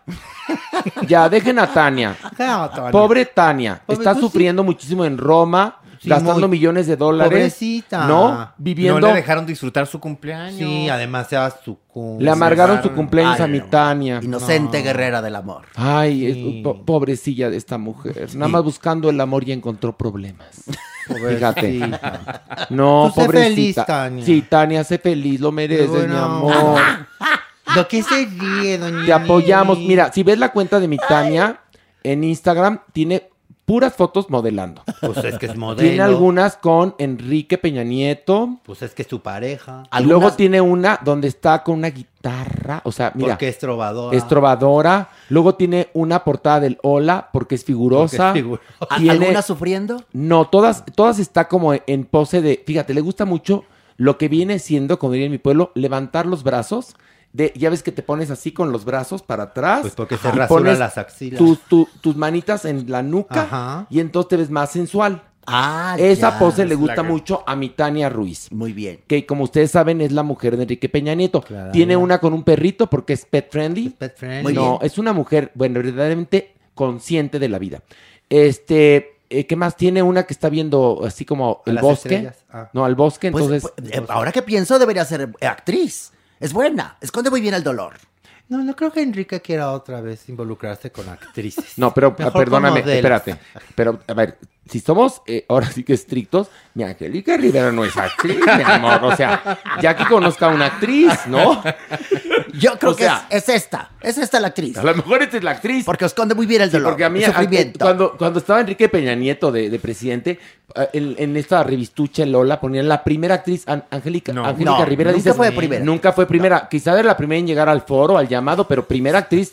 es más, es una actriz muy mediana, muy medianita de telenovelas. No es la gran actriz. No, No lo es. Siempre ha hecho el mismo papel. Toda su vida. Pues sí. Siempre. Bueno, es más, la mejor actuación de Angélica Rivera fue cuando nos- regañó a todos los mexicanos por pensar que casa. había corruptel en la Casa Blanca. Exacto. Ah, sí, ¿No? nos regañó. Nos regañó horrible. Ahí estaba en la dueña, que creo que es al palo que da. Pero bueno, un nivel más. Vámonos, vámonos, vámonos, vámonos, vámonos. Ay, ay, ay, ay. Ay, no empuje. Oigan, que por cierto, ya en el averno asqueroso en el que estamos, Yuridia va a demandar a la revista TV Notas porque publicaron esta semana que le gustaba el chupe. y que no. por eso tenía problemas con su marido. ¿Y? ¿No? Ah, y no. Y ya Yuridia dijo, basta, somos adultas, me gusta el gluten, no me gusta el chupe. A veces co- comeré pan envinado, pero de que me borracho, esto es mentira. Ay, no, ya le están tachando de borracha la No, pero es que en esa revistucha te Ay, inventan. no, no, Pero te lo juro que yo Terrible. siempre digo que yo pienso que la redacción de la revista TV Notas debe de ser como la cantina de Star Wars. Así han de estar, algunos reptan, otros caminan en cuatro patas, etcétera, y están pensando, ¿qué vamos a inventar? Exactamente. Bueno, Maniwis. Maniwis, Maniwis. Pues Galilea Montijo ya rompió el silencio. ¿De qué? Porque hay muchas especulaciones. Ya saben que ella tiene un vínculo muy estrecho con Inés Gómez Montt. Y dicen que ella está involucrada ahí en los asuntos de Inés Gómez Montt. Bueno, pero es que porque Inés- ya a ver, ve hay que- a ver, aclaremos una cosa. Inés Gómez Montt y su marido están jullidos, Están jullidos. porque lo están acusando de unos crímenes poco menos que de lesa humanidad. Lavado de dinero Y entonces por más de 3 mil millones de pesos. Ay, May. pobres. 3,000 millones. Y por lo tanto defraudación fiscal. No, sí, Y ahorita fuerte. tienen una orden de aprehensión y tienen activa una ficha roja y ¿De de la búsqueda de la Interpol? ¿Y, cuando, y cuando te activan ficha verde? ¿Es por Ah? Ficha verde es que puedes pasar. Claro. Ficha roja es de agárrenlo. porque- Ficha amarilla. Esto- esto- eh, ficha amarilla preventiva. Preventiva. preventiva. Ficha azul, Ficha azul. Ficha, ¿Qué es? ¿Qué es ficha azul? Ficha azul es la- el amigo de la ficha blanca. No, pero también tiene una implicación ahí con Interpol, la ficha azul o no. Ese es el dado. ¿Y ficha blanca? Ficha blanca. ¿Qué? Y ficha, tú eres una ficha, por ejemplo. bueno, no importa. El asunto es que ¿qué tiene que ver Galilea en todo sí, esto? porque como son muy amigas, ¿Y eso todo el mundo le está vinculando de que, uy, amiga Gómez Mon, esta seguramente tiene aquí trueques también y manejos FAI, No, pero rarísimos. además, Manuel, es porque no se ha presentado a trabajar Exacto. a hoy. No, ya Entonces, regresó. Regresó. Pero regresó y entonces días. dijo, a ver, momento, momento. Si falté a trabajar, fue por las secuelas del COVID. Recuerden que yo estuve enferma, maniguis, y me dan de pronto dolores de cabeza y se me va la voz y pues así no puedo. Además, a ver, aprovecho y aclaro. Efectivamente, mi marido, Maniguis, renunció a su cargo político, sí, pero no porque nos vayamos del país como la gente está especulando. No tengo por qué irme del país, yo no tengo nada que esconder. Mi marido tuvo de alguna manera que renunciar porque ahora va a contender para otro puesto político más importante. Y mi pregunta es, ¿cuál? Porque no es época de elecciones. Ah, pues es que tú todo quieres saber Es exactamente. que va a ser, va a ser- oye, es que el marido de Migali va a ser el primer político que se va a preparar tres años para contender para un puesto. O sea, es- eso habla bien de. Muy Pues, bien. Muy bien. No le agarran las prisas. No le agarran las prisas, ya vas a ver que, pues eh, de entrada, ahorita en chinga va a acabar la prepa, o sea, todo para estar listo para ser político. Y entonces, bueno, Gali no me la involucren Sí. con Inés Gómez Montt Que no. y su tragedia de defraudación fiscal. Ahora resulta que una no puede tener amigos. Es que acuérdese de aquel dicho. ¿Qué? Dime con quién andas y te diré quién eres. Yo ando contigo y el de mí no dice No, nada. no, no, no, momento. No, sí, No momento. aclare. Usted no anda conmigo. ¿Cómo, ¿cómo Atrás, cree? Lara, Usted yo nunca, pues nunca andaría con usted una viejita majadera. ¿Cómo, ¿Cómo cree? te atreves? Yo nunca andaría con usted. Nunca me, no me veo diciéndole, pues ni, ni ¿quieres ser mi novia? No. ¿Qué le pasa? sí, ¿cómo ¿Qué le pasa? Viejita sucia. A ver, nadie te está, perdón, perdón, ahora sí Pues voy a, que me voy no a poner del lado de la yo ando doña. con- yo de ando contigo. La de doña amistad, nunca, nunca te ha tirado los perros, la doña. Ahorita no escuchaste que dijo yo ando contigo. No, a ver, no retorcido, espeluznante hasta del ah, No, no, no, no, no, mi amor. ¿Cómo te atreves? Yo, a ver, hay algo que yo también ando contigo en la vida. No andamos De andar. eh, exactamente de andar, de, de ser amis- amistad. Entonces, ¿qué podrían pensar de nosotros por ser tu amistad? Por favor. Dime, Fanny, güey, dime. No, debe- ustedes se tienen que sentir muy orgullosos, la verdad, de, ¿De buena qué? ¿De onda. ser ¿Qué? amigos tuyos? Pues claro, ¿Por qué? mira, pues que no cualquiera es amigo de un rubio natural. Sí de muchas peliteñidas, pero de un rubio natural, Bueno, ¿no? yo tengo un amigo que es rubio natural, ¿Yo? que es William Valdés. Es Ah. ese sí es rubio natural y además es nuestro fan y yo lo nos es- adoro. nos escucha cada episodio, Él no se pierde y además William es de los más entusiastas Le mando un beso a en William. decirle a todo mundo que escuchen este podcast. Así que mi único amigo rubio natural es William Valdés. No, Tú yo- eres no. peliteñido. Ay, qué pobrecitos. no, no. William, defiéndeme, por favor, ¿Y por papacito William chulo. por qué? Porque William, William, ¿sabes cómo te saluda? En Clararira, te dice. Sí, ya, le gustó mucho lo de Clararira. Bueno, es más, el día del estreno, perdón, reestreno de los chicos de la banda, que estuvieron ahí todos los de Venga la Alegría, y que fue un- una función preciosa, aplauso de pie, etcétera. William fue a buscar a Pilar para felicitarla por el podcast. Qué belleza. Y fíjate, y no vino Pilar hoy. Lo que es la vida. Lo que es la vida. A mí como A ver, merengón también me buscó y me dijo que Ah, nos ¿qué te dijo? Que, que, que cómo estaba merengón, que me le daba gusto Ah. verme y todo. es Ya ves, mi Alejandro tipo. Bro pasó de al- el periodista Alejandro Bro a Mere. Fíjate lo que es la vida. Pero a ver, Ma, Mere. ¿Y, y dónde está esa chica, Pilar? Pi- ya. Ah, es que usted no estaba. no sé, no. Pues le voy a contar, doña Nini. Es No, una historia de lujuria. ¿Qué? Es una historia de lujuria. ¿Pero sí. cómo? La semana pasada no vino porque estaba, ahora sí que verdaderamente yo soy testigo, checando luces y cues en el Teatro Shola para, bueno, estrenar dignamente y lo logramos. Y ahora le habló por teléfono porque le tenía que dar un, un recado que luego les cuento de qué. Le dije, oye Pilar, y me dijo, ay, por cierto, qué bueno que me hablas. No voy a ir al podcast. Le dije, ¿por qué? Porque llegó un hombre a mi casa. Le dije, bueno, que se espere el hombre. No, me dijo, no, no. Antes de amiga, soy mujer y me colgó. Anda. Así me dijo. ¿Pero qué hombre será tú? Pues, no ¿quién sabemos. sabe? No No, sabemos. sabe. A lo mejor le fueron a reparar alguna tubería rota. Eso puede ser. Destaparle la coladera. Esto eso también, sí puede A ser. bombearle la coladera. Exactamente. También. Sí, le fueron a bombear la coladera. Yo Sí, creo que sí, porque puede ser, la notaba puede muy ser. tapada, fíjate, a Pilar. Eso sí, sí. cierto, sí, cierto. Muy Sí. tapada. Muy tapada. Entonces, bueno, pues eh, ahorita, usted mientras, fíjese qué bonito momento voy a decir. A. Mientras usted escuche el podcast, Pilar coge. Así es la vida. Así, es la vida, sí, señores. sí. Hay tiempo de ganar, tiempo sabe- de perder, tiempo ¿Y de. sa- ¿Sabe qué? es lo peor? ¿Qué? ¿Sabe qué es lo peor usted que nos escucha? Que no importa la hora que usted escuche este podcast. Pilar está porque lo- cogiendo. Lo, puede escuchar a cualquier hora. Sí. Pues Pilar, Pilar está, está cogiendo. cogiendo. Exactamente. Al- fíjese la maravilla del podcast. Qué increíble O sea, reflexión. usted es- es- a lo mejor está escuchando este podcast en lunes, en martes, en domingo, a la- en la mañana, en, En la, tarde, en la noche. No bueno, pues en este momento, Pilar está cogiendo. Fíjese, Sí, qué cosa. sí. Qué gran sí. Y reflexión. usted solo escuchando el podcast. bueno, ya. A ver, Maniguis, ¿en qué? Bajemos, Ya, otro más, órale. Ay.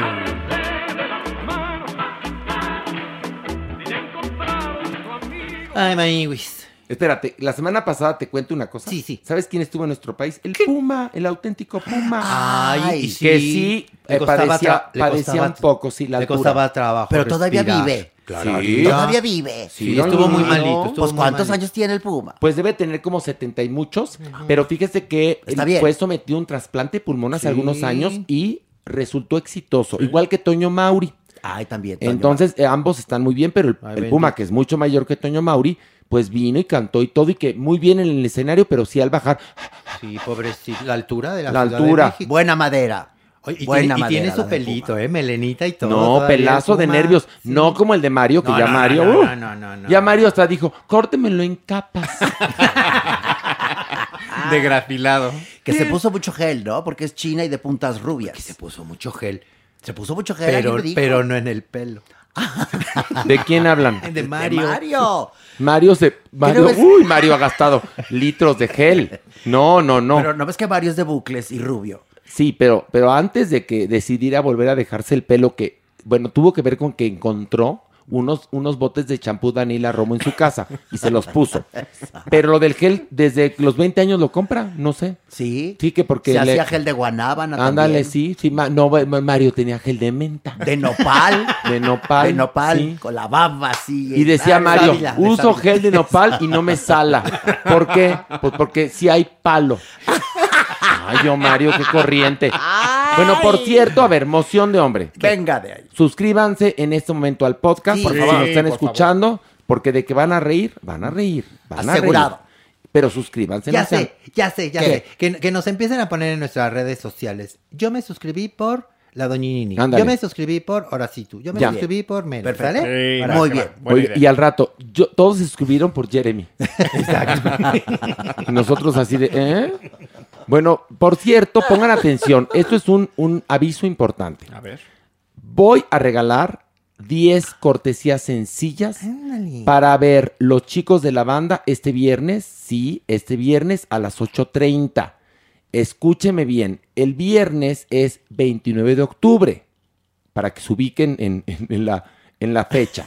En porque el es tiempo y importante. espacio. Ahora, en este momento que estoy diciendo esto, Pilar está cogiendo, ¿eh? Bueno. Ojo. Entonces, vamos a regalar 10 cortesías sencillas para la función de este viernes, es a las 8.30. ¿Qué tienes que hacer? Envía tu nombre completo por mensaje privado al Facebook de Los Chicos de la Banda.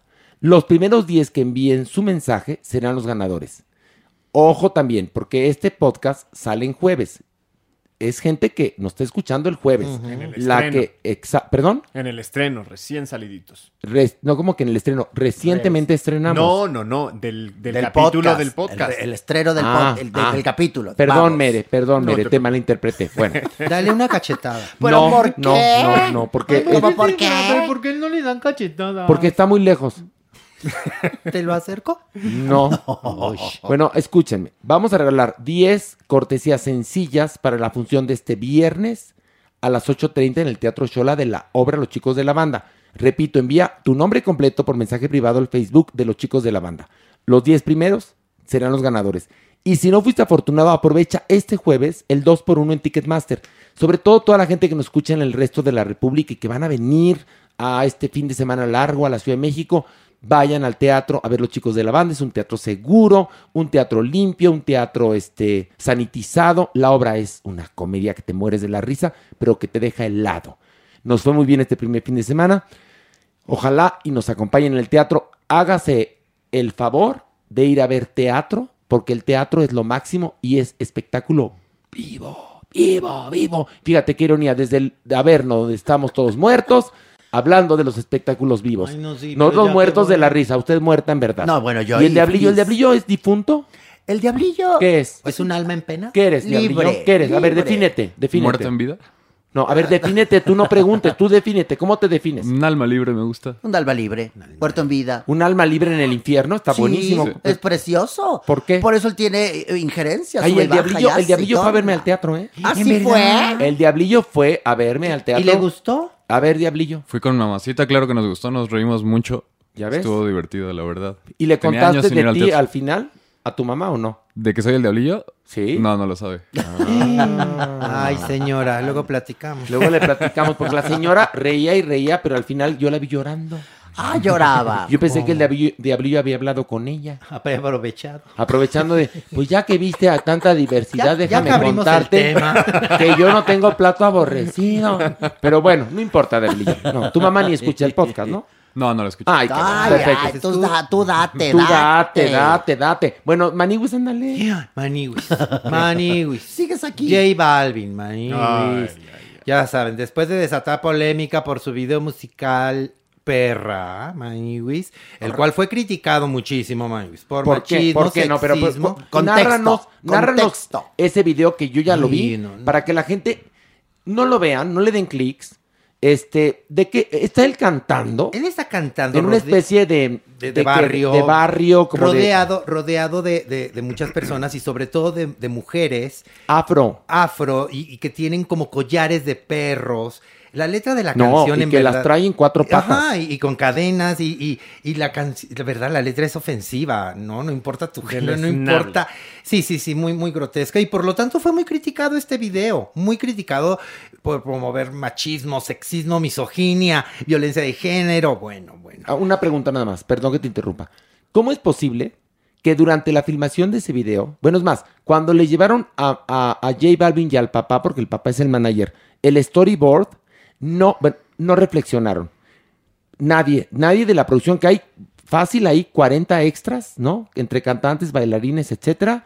eh, todos eh, eh, apoyando esta idea espantosa de, de esa canción. Es más, mi pregunta es, ¿cómo fue que la grabó? No, No, entienden que no entienden. A ver, No, entienden que no entienden. Porque fue, porque fue con muy buena intención. Pero buena Ay, intención, por favor. Se dieron cuenta de esto hasta la reacción de la gente, por lo que Ah. sí, Ya, por lo ya, que ya. se obligó J Balvin a sacar en su Instagram unas historias, pues pidiendo disculpas, ¿verdad? A las personas que se sintieran ofendidas. Pero espérame, eh, vuelvo a preguntar esto.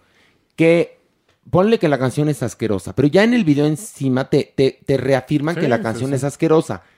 Que J Balvin, que sí, perdón, J Balvin es millennial, sabe de esto, sabe de redes, tiene mucho alcance, mucho éxito, que no lo sabía. Es decir, o que estos reggaetoneros están buscando, buscando, buscando hasta encontrar este asunto, porque muchas canciones que no, no tienen ningún problema y videos que no tienen ningún problema van por esa misma tesitura. Sí, sí. Es decir, que le están buscando hasta que la encuentren o Jue- qué? No, juegan con, con fuego, fuego. justamente para, para tratar de rebasar Provocar. los límites, provocar, porque además se dice muy apenado, pide disculpas, pero no Mentira. baja el video. No, sí Mentira. lo bajó. Sí ya lo definitivamente No, no. no, no, lo bajó de su página, y de, pero no es, pero el video está Pero eh, Sí, sigue. muy fácil de encontrar en la red, ¿eh? Y no va a dejar de cantarlo el y video ahí sigue está la producción vendiéndose. El video sigue circulando, Sí. incluso en su historia dice, yo lo bajé, Sí, yo lo bajé. En cuanto escuché las críticas de las... Yo lo bajé porque mi intención no es lastimar a nadie. Por favor, yo soy el último. Es más, aprovecho también para pedir disculpas a mi mamá, porque mi mamá sí me regañó. Ok. Y es que la mamá la entrevistaron, Y- diciendo, ¿cómo? ¿Josecito?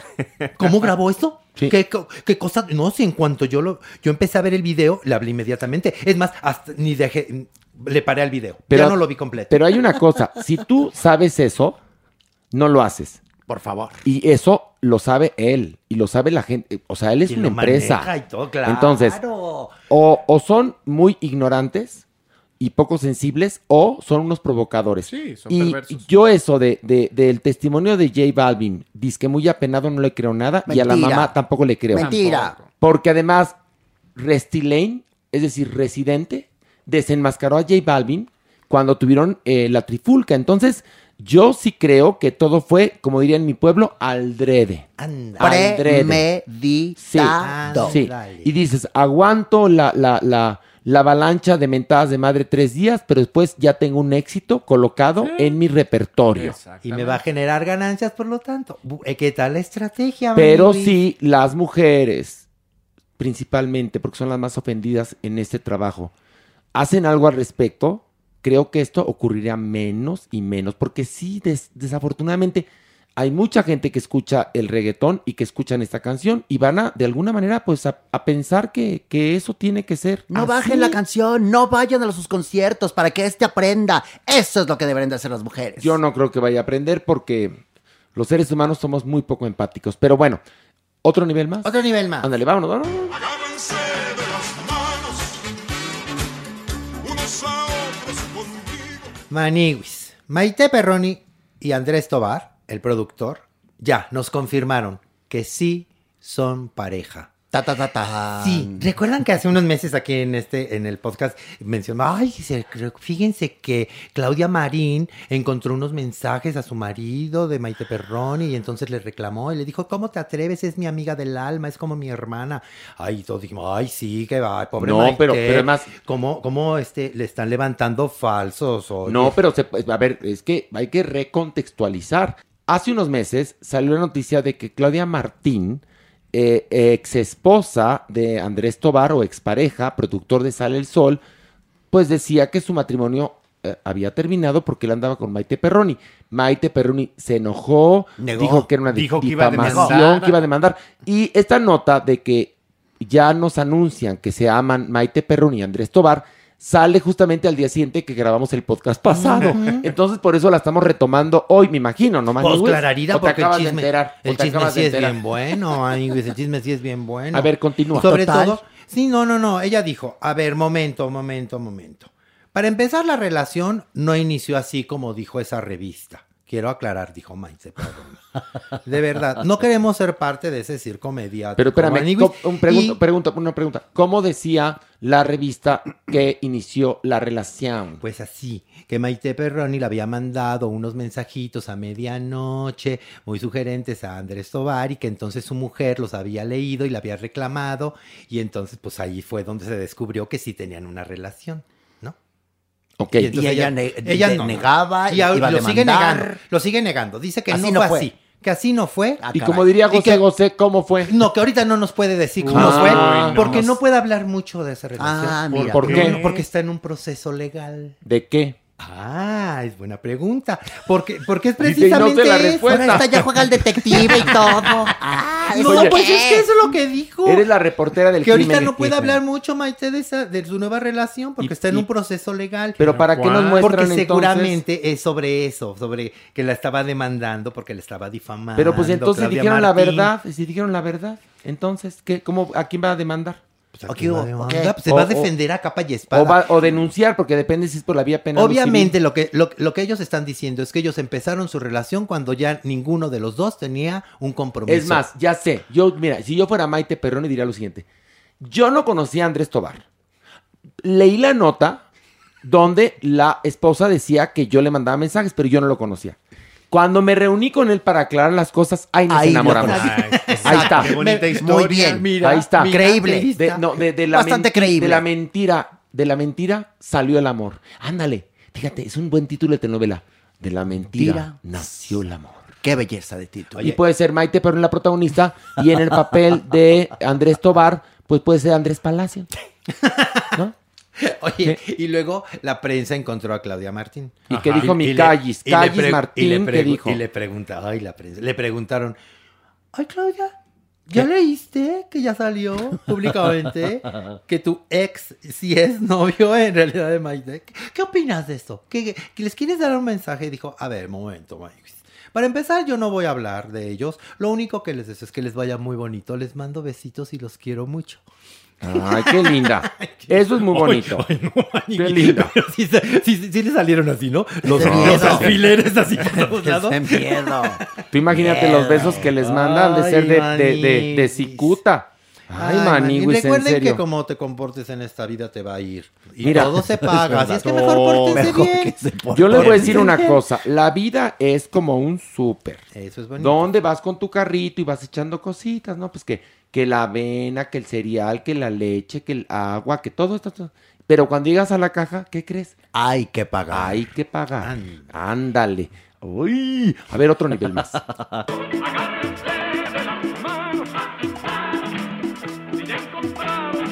Arre que llegando al caminito. Aquí bichu. Aquí Michu. Ay, mira. Arre que llegando al caminito. Aquí Michu. Aquí Michu. Ay, mira. Canta sabroso, ¿no? bien. No, no, canta sabroso, ¿no les parece? Va mejorando, sí, sí. Va, va mejorando, ¿no? Está sab- qué sabroso. Canta sabroso. Aquí bichu. Aquí bichu. Así como. Tengo varias voces.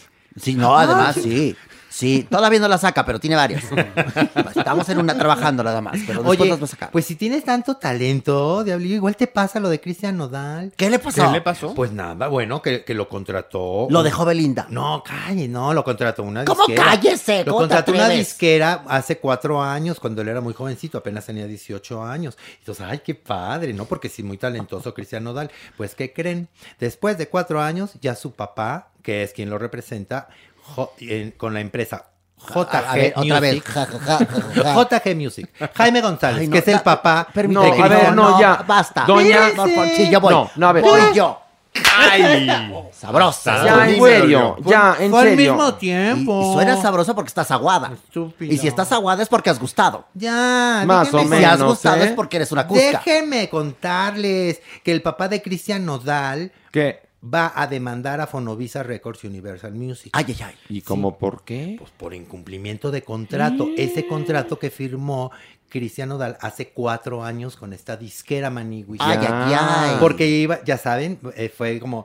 Hola, Maniguis, ¿qué crees? ¿Cómo es la vida? Ya pasaron los años. ¿Qué te parece si vienes a renovar tu contrato? Y digo, ah, bueno, nada más vamos a aclarar unas cositas. Estos ligeros puntitos que no nos parecieron, ¿no? Porque, pues, por ejemplo, lo empezaron a presionar mucho los fans a Cristiano Nodal de, oye, ya, ¿cuándo sacas nuevo material? Ya ha pasado mucho tiempo, por fa-". De- hasta que dijo, a ver, momento, espérenme, ya no me presionen a mí, el material ya lo tiene la disquera desde hace muchísimo. Más bien hay que decirle a la disquera que se ponga las pilas. Porque por algo estaban deteniendo o están deteniendo todo el material de Cristian Nodal. Entonces, digo, esas son entre muchas otras cosas las que no les parecían. Y pues nada, no llegaron al acuerdo con la disquera y ahora los van a demandar, ¿eh? Y ya sabes que esas demandas son millonarias. Ay, ¿qué tal la Maniguis? Ya se tono de... Millonarias. Millonarias. Y Pues aquí sí. se le dibujó una sonrisa a mi Beli también. Digo, ¿Por porque qué? apoya a su pareja. Claro, por supuesto. Ah, muy bien, no, muy bien. La- las Sí. parejas unidas en demandas, en todo. Muy bonito. Me encanta, me encanta. Mira, tu nota estuvo, fíjate, hasta Bien colocaste preciosa. bien tus términos jurídicos. Claro, ¿verdad, claro. Muy profesional. Ay, no, Claro. por eso, por eso verdaderamente cada vez te estás acercando más al premio Pulitzer. Al Pulitzer. Pulitzer, el que lo lea, pero. Bueno, a ver, otra más, otra más. ¿Hay más? ¿Hay más? Órale, órale, otra más. Ah, dale ya.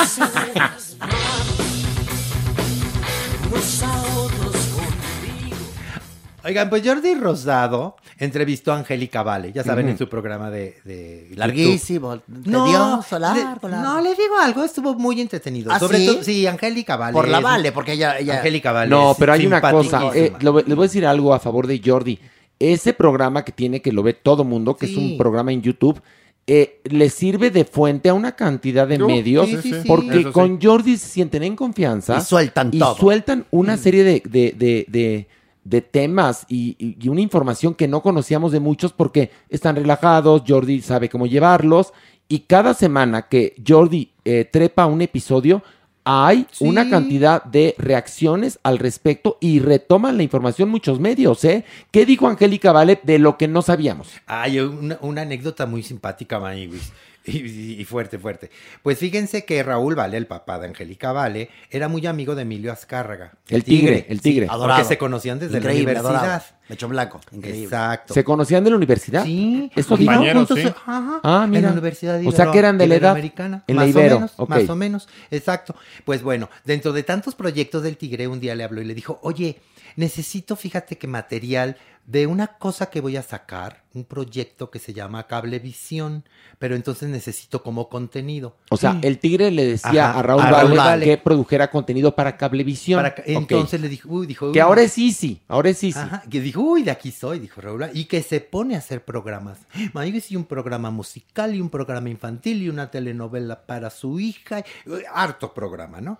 Y entonces, ya que se los lleva al tigre y que le dice al tigre, "Oh, espérate un momento, yo nada más te estaba diciendo que o sea, apenas era un proyecto, pero están, mira, ¿sabes qué? Déjame, ah, déjamelos aquí, espérame tantito. Y así le fue dando largas, largas, largas, hasta que Raúl Vale dijo, no, pues esto ya está pasando mucho tiempo, y empezó a ofrecer esos productos a otras televisoras y a otros medios, ¿no? Ay, güey, que se entera el tigre, Que Maris. ruge. Y que dice, a ver, ven para acá, Raulito.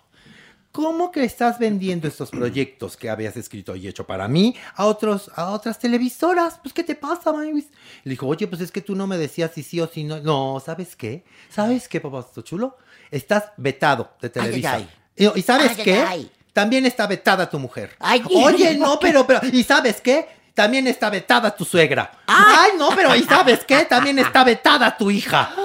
Y que nos veta toda la familia. No, y Angélica cuenta, eso me lo contó en una cena, que sí fue muy traumatizante llegar a Televisa y que la sacaran. De niña. Porque, de niña, sí, imagínate. Porque entonces cuando se entela, se, se entela. Oh. Se- Espérate, no, no, espérate, te preocupes. no. A ver, tan ahorita la- sabroso mira, que estabas. otra oportunidad. Al Joto. Otra oportunidad. Al Arailo. Otra oportunidad. Al Tarado, porque Otra va- oportunidad. Ya venga de ahí, pues. Bueno, pero espérame, para que esa nueva oportunidad eh, la merezca Maniwis.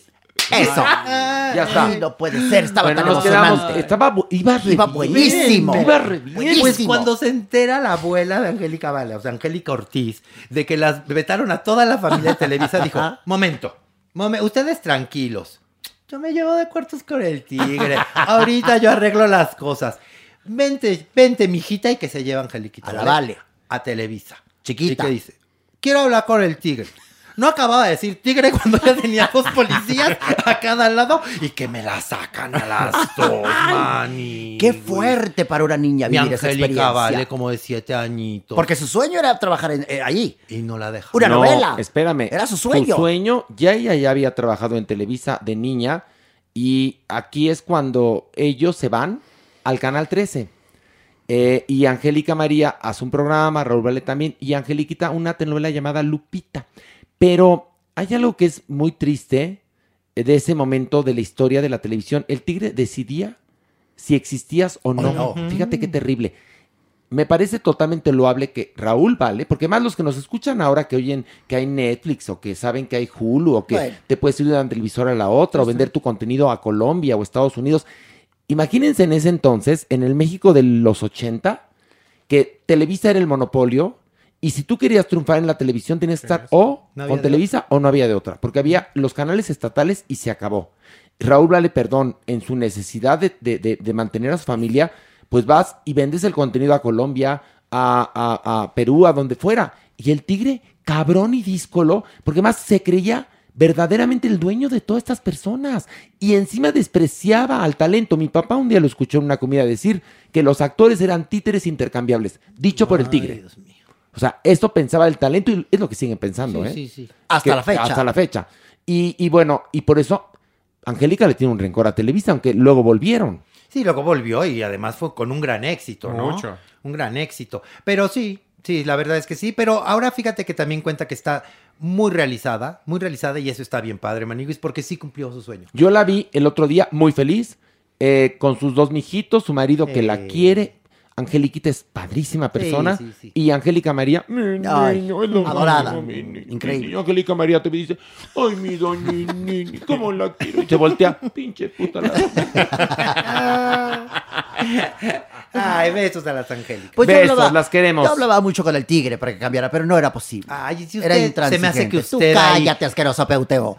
Yo hablaba mucho con él. Usted la Tú debería... cállate, Joto el estuviste oído. ahí. Tú nada más querías ir a tele y pedir de pelos. ¿Qué? Estúpida. ¿Qué? Acomódese. Ay, estoy a el punto del coma diabético del Ay, corazón. por favor. ¿Qué me acabas de dar? Hablar de mi amigo, del tigre. Diablillo, Póngase vete preparando el, el tridente. Y Mire, no puede hablar. Pero, no, no, no, le, no le iba a pegar, Tú pero no cállate, porque- merengón. Bueno, más bien, habla, merengón, porque no has dicho nada. ¿Quién dice que no estoy aquí comentando? las Tú fumas marihuana o algo, ¿verdad? ¿Por qué? Porque vienes muy suavecito. Lacio, lacio, así, con los ojitos medio rojitos. Es la, algo, la altura algo, del averno me, me lo apendeja. Que por cierto, déjenme contarles que Merengón, o sea, Alejandro Brock, eh, manufacturó, así como, ya sabes, las, las que quieren hablar muy propias, manufacturó. Es más, el anuncio lo va a hacer Ernesto Alonso. Quiero decirles Ernesto, que, hola, doña ¿cómo estás, Nini. Ernesto? Ay, don- Gu- Oye, gozoso de verte. por cierto, doña Nini. gracias por las medias. Las que me enviaste las últimas. Yo, yo Las acuérdate. de presión. Doña Nini. Las de presión. Yo inicié mi carrera, mi carrera del triunfo, prostituyéndome por unas medias para ti, doña Nini, Ernesto. que no tenías dinero ni yo tampoco, pero yo tenía yo era tu urgente, entonces te compré tus medias, doña Nini. Pero se las y te dije yo en este momento, así como Scarlett O'Hara cuando en el, en el, en lo que el viento se llevó, a- agarró una, una papa y dijo, nunca volveré a tener hambre. Y yo te dije, doña Nini, nunca te vendrán las medias. Por eso y, te- y yo- te mando medias. No, y la más agradecida yo, aunque aquí se me hagan chicle, Ahora- pero yo te agradezco. Y ahora te mandé a una, a una persona que es media pendeja, que es la Maniwis. Oiga, don Neto, yo con usted ni No, siquiera no, me ¿cómo, estoy don llevando- Neto? ¿Cómo te Don atreves? Neto, yo con usted ni siquiera me llevo de buena onda. Mira, mira, estaban hablando de mi, de mi íntimo Emilio Azcárraga. Íntimo. Sí. Que aunque no le gustaban los homosexuales, ahí me tenía trabajando a mí, haciendo telenovelas. Es más, hubo un momento en Televisa que corrió, corrió la leyenda, la historia de que al tigre no le caían bien los homosexuales. Y que iba a correr a todos. Pues iba a Pero quedar de vacío. pestañas estábamos todos. Y luego ya él dijo, no, no, no, me caen bien, Es pero no bromi. me sirven. Es bromi. Es bromi. Es bromi, bromi. Son muy vaciados los Laray. Son vaciados. Si ya lo Bueno, veo a usted y Frank Moro ahí abrazados, sufriendo en los pasillos. Estábamos ahí agarrados de un escritorio. Pero bueno, el asunto, no vine a eso. Vine a saludar a mi amiga María. Adorado. Ustedes me, para mí son peladaje. Ay, Qué bueno que no vino esta fulana Pilar Pellicer, que por cierto... Bolívar. Me estoy enterando que en este momento que usted escuche el podcast, ella está cogiendo. Pero bueno, lo que quiero decirles es que Merengón, Merengón... Presente. eh, proveyó de unas galletas muy bonitas, emblemáticas de los chicos de la banda. Ay, ay, ay. Que volaron, volaron, volaron. Entonces, cómprenlas, cómprenlas, cómprenlas, cómprenlas. Y además, notición. En la próxima eh, funciones de Los Chicos de la Banda, ahora van a ser donas. Y usted va a descubrir con qué le hace el hoyito a las donas. Asqueroso. No cabe Donas duda. de los chicos No, de la banda. No cabe duda que yo nunca te hubiera contratado. En esa época que narraba, que narraba esta cosa, ¿cómo se llama, Doña Nini? Esta cosa, ¿cómo se llama? Maniwis. Maniwis. Yo soy De- Maniwis. Del, del Tigre Azcárraga, en ese momento del imperio, yo era, yo era un, un hombre importante. Cuando Televisa era la única opción, cuando queríamos destruir a alguien, lo vetábamos. Ay, O la- qué horror. cuando no iba una actriz a, las fiestas de la Casa de las Campanas, Mm. Fuera no puerca. quiere decir, órale, vetada. Fuera puerca. qué Y acababan vendiendo medias horas, pero de placer. Ay, qué horror. Qué bonitos tiempos. No, qué, qué bonitos, ni que nada. Cuando mandábamos absolutamente. Yo no puedo con el internet, ni con la gente como tú, que eres, tú que eres género, género, ¿qué? ¿Género podrido? Clararía que no. ¿Qué? Vete, Yo soy hombre. Homosexual, gay, aunque no se me note, No, fíjese. no, mi amor. No se Hombre me yo, nota. hombre yo. Ay, por favor. Hombre yo, Ay, por favor. hombre yo. Por favor. Ah, no, me el crees? señor, el señor es un caballero. Sí. Yo soy un caballero de sabor antiguo que no tiene tregua ni tampoco amigo. Yo- Canta, diablillo. A ver, no, pero este, si no se sabe ni siquiera la tómbola, se va a saber esta. Será diablillo, pero también es muy pendejo. Bueno, ya me voy, ya me voy, porque me tengo que ir a mi pieza aquí en el Averno, donde tengo mi cuadro. Se le está quemando, se le está quemando. Se quema permanentemente. Perpetuo. Ay, qué susto. Es fuego perpetuo. Qué susto. No, en serio. se me cayó el puente ahorita. Doña, doña, ahorita te lo pego. Tengo un gel que me regaló una persona llamada Mario Lafontaine. Pues no es para que se pegar. llama, se llama gel atrapapene. Por eso luego piensan que Mario es jorobado. No, trae un hombre en la espalda. Desde 1994. Y el pobrecito no se ha podido bajar.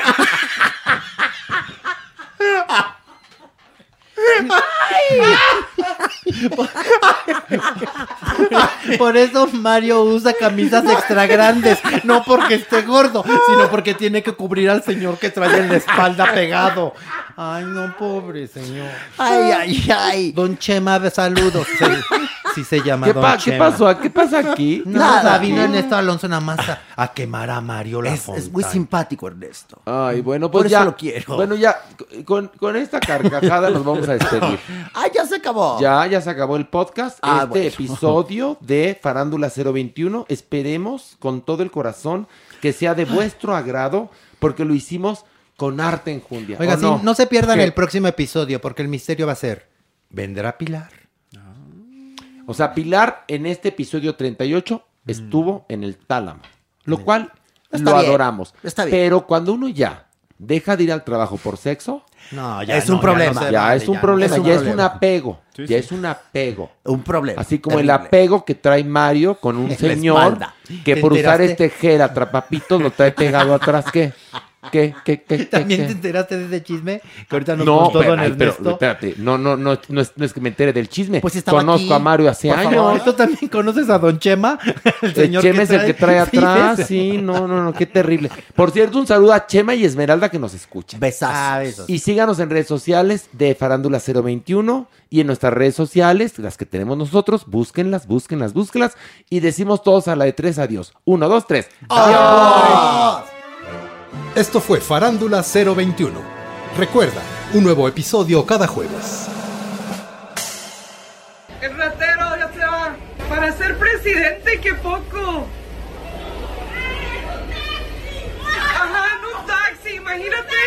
Pero cada, cada quien tiene lo que se merece y van a ir a la cárcel. Va a pagar todo. Ajá. Ever catch yourself eating the same flavorless dinner three days in a row? Dreaming of something better? Well, HelloFresh is your guilt free dream come true, baby. It's me, Kiki Palmer. Let's wake up those taste buds with hot, juicy pecan crusted chicken or garlic butter shrimp scampi. Mm. Hello Fresh. Stop dreaming of all the delicious possibilities and dig in at HelloFresh.com. Let's get this dinner party started. Even when we're on a budget, we still deserve nice things. Quince is a place to scoop up stunning high-end goods for 50 to 80% less than similar brands. They have buttery soft cashmere sweaters starting at $50, luxurious Italian leather bags, and so much more. Plus, Quince only works with factories that use safe, ethical, and responsible manufacturing. Get the high-end goods you'll love without the high price tag with Quince. Go to quince.com slash style for free shipping and 365-day returns. Hey, folks, I'm Mark Marin from the WTF Podcast, and this episode is brought to you by Kleenex Ultra Soft Tissues, your ally to help tackle your allergy symptoms this season. I love the change of seasons, but nobody loves pollen and all those other things floating in the air that make you sneeze during this nice weather. Kleenex Ultra Soft Tissues are hypoallergenic and allergist approved, so fight back against watery eyes and runny noses without worrying about irritating your skin. For this allergy season, grab Kleenex and face allergies head on.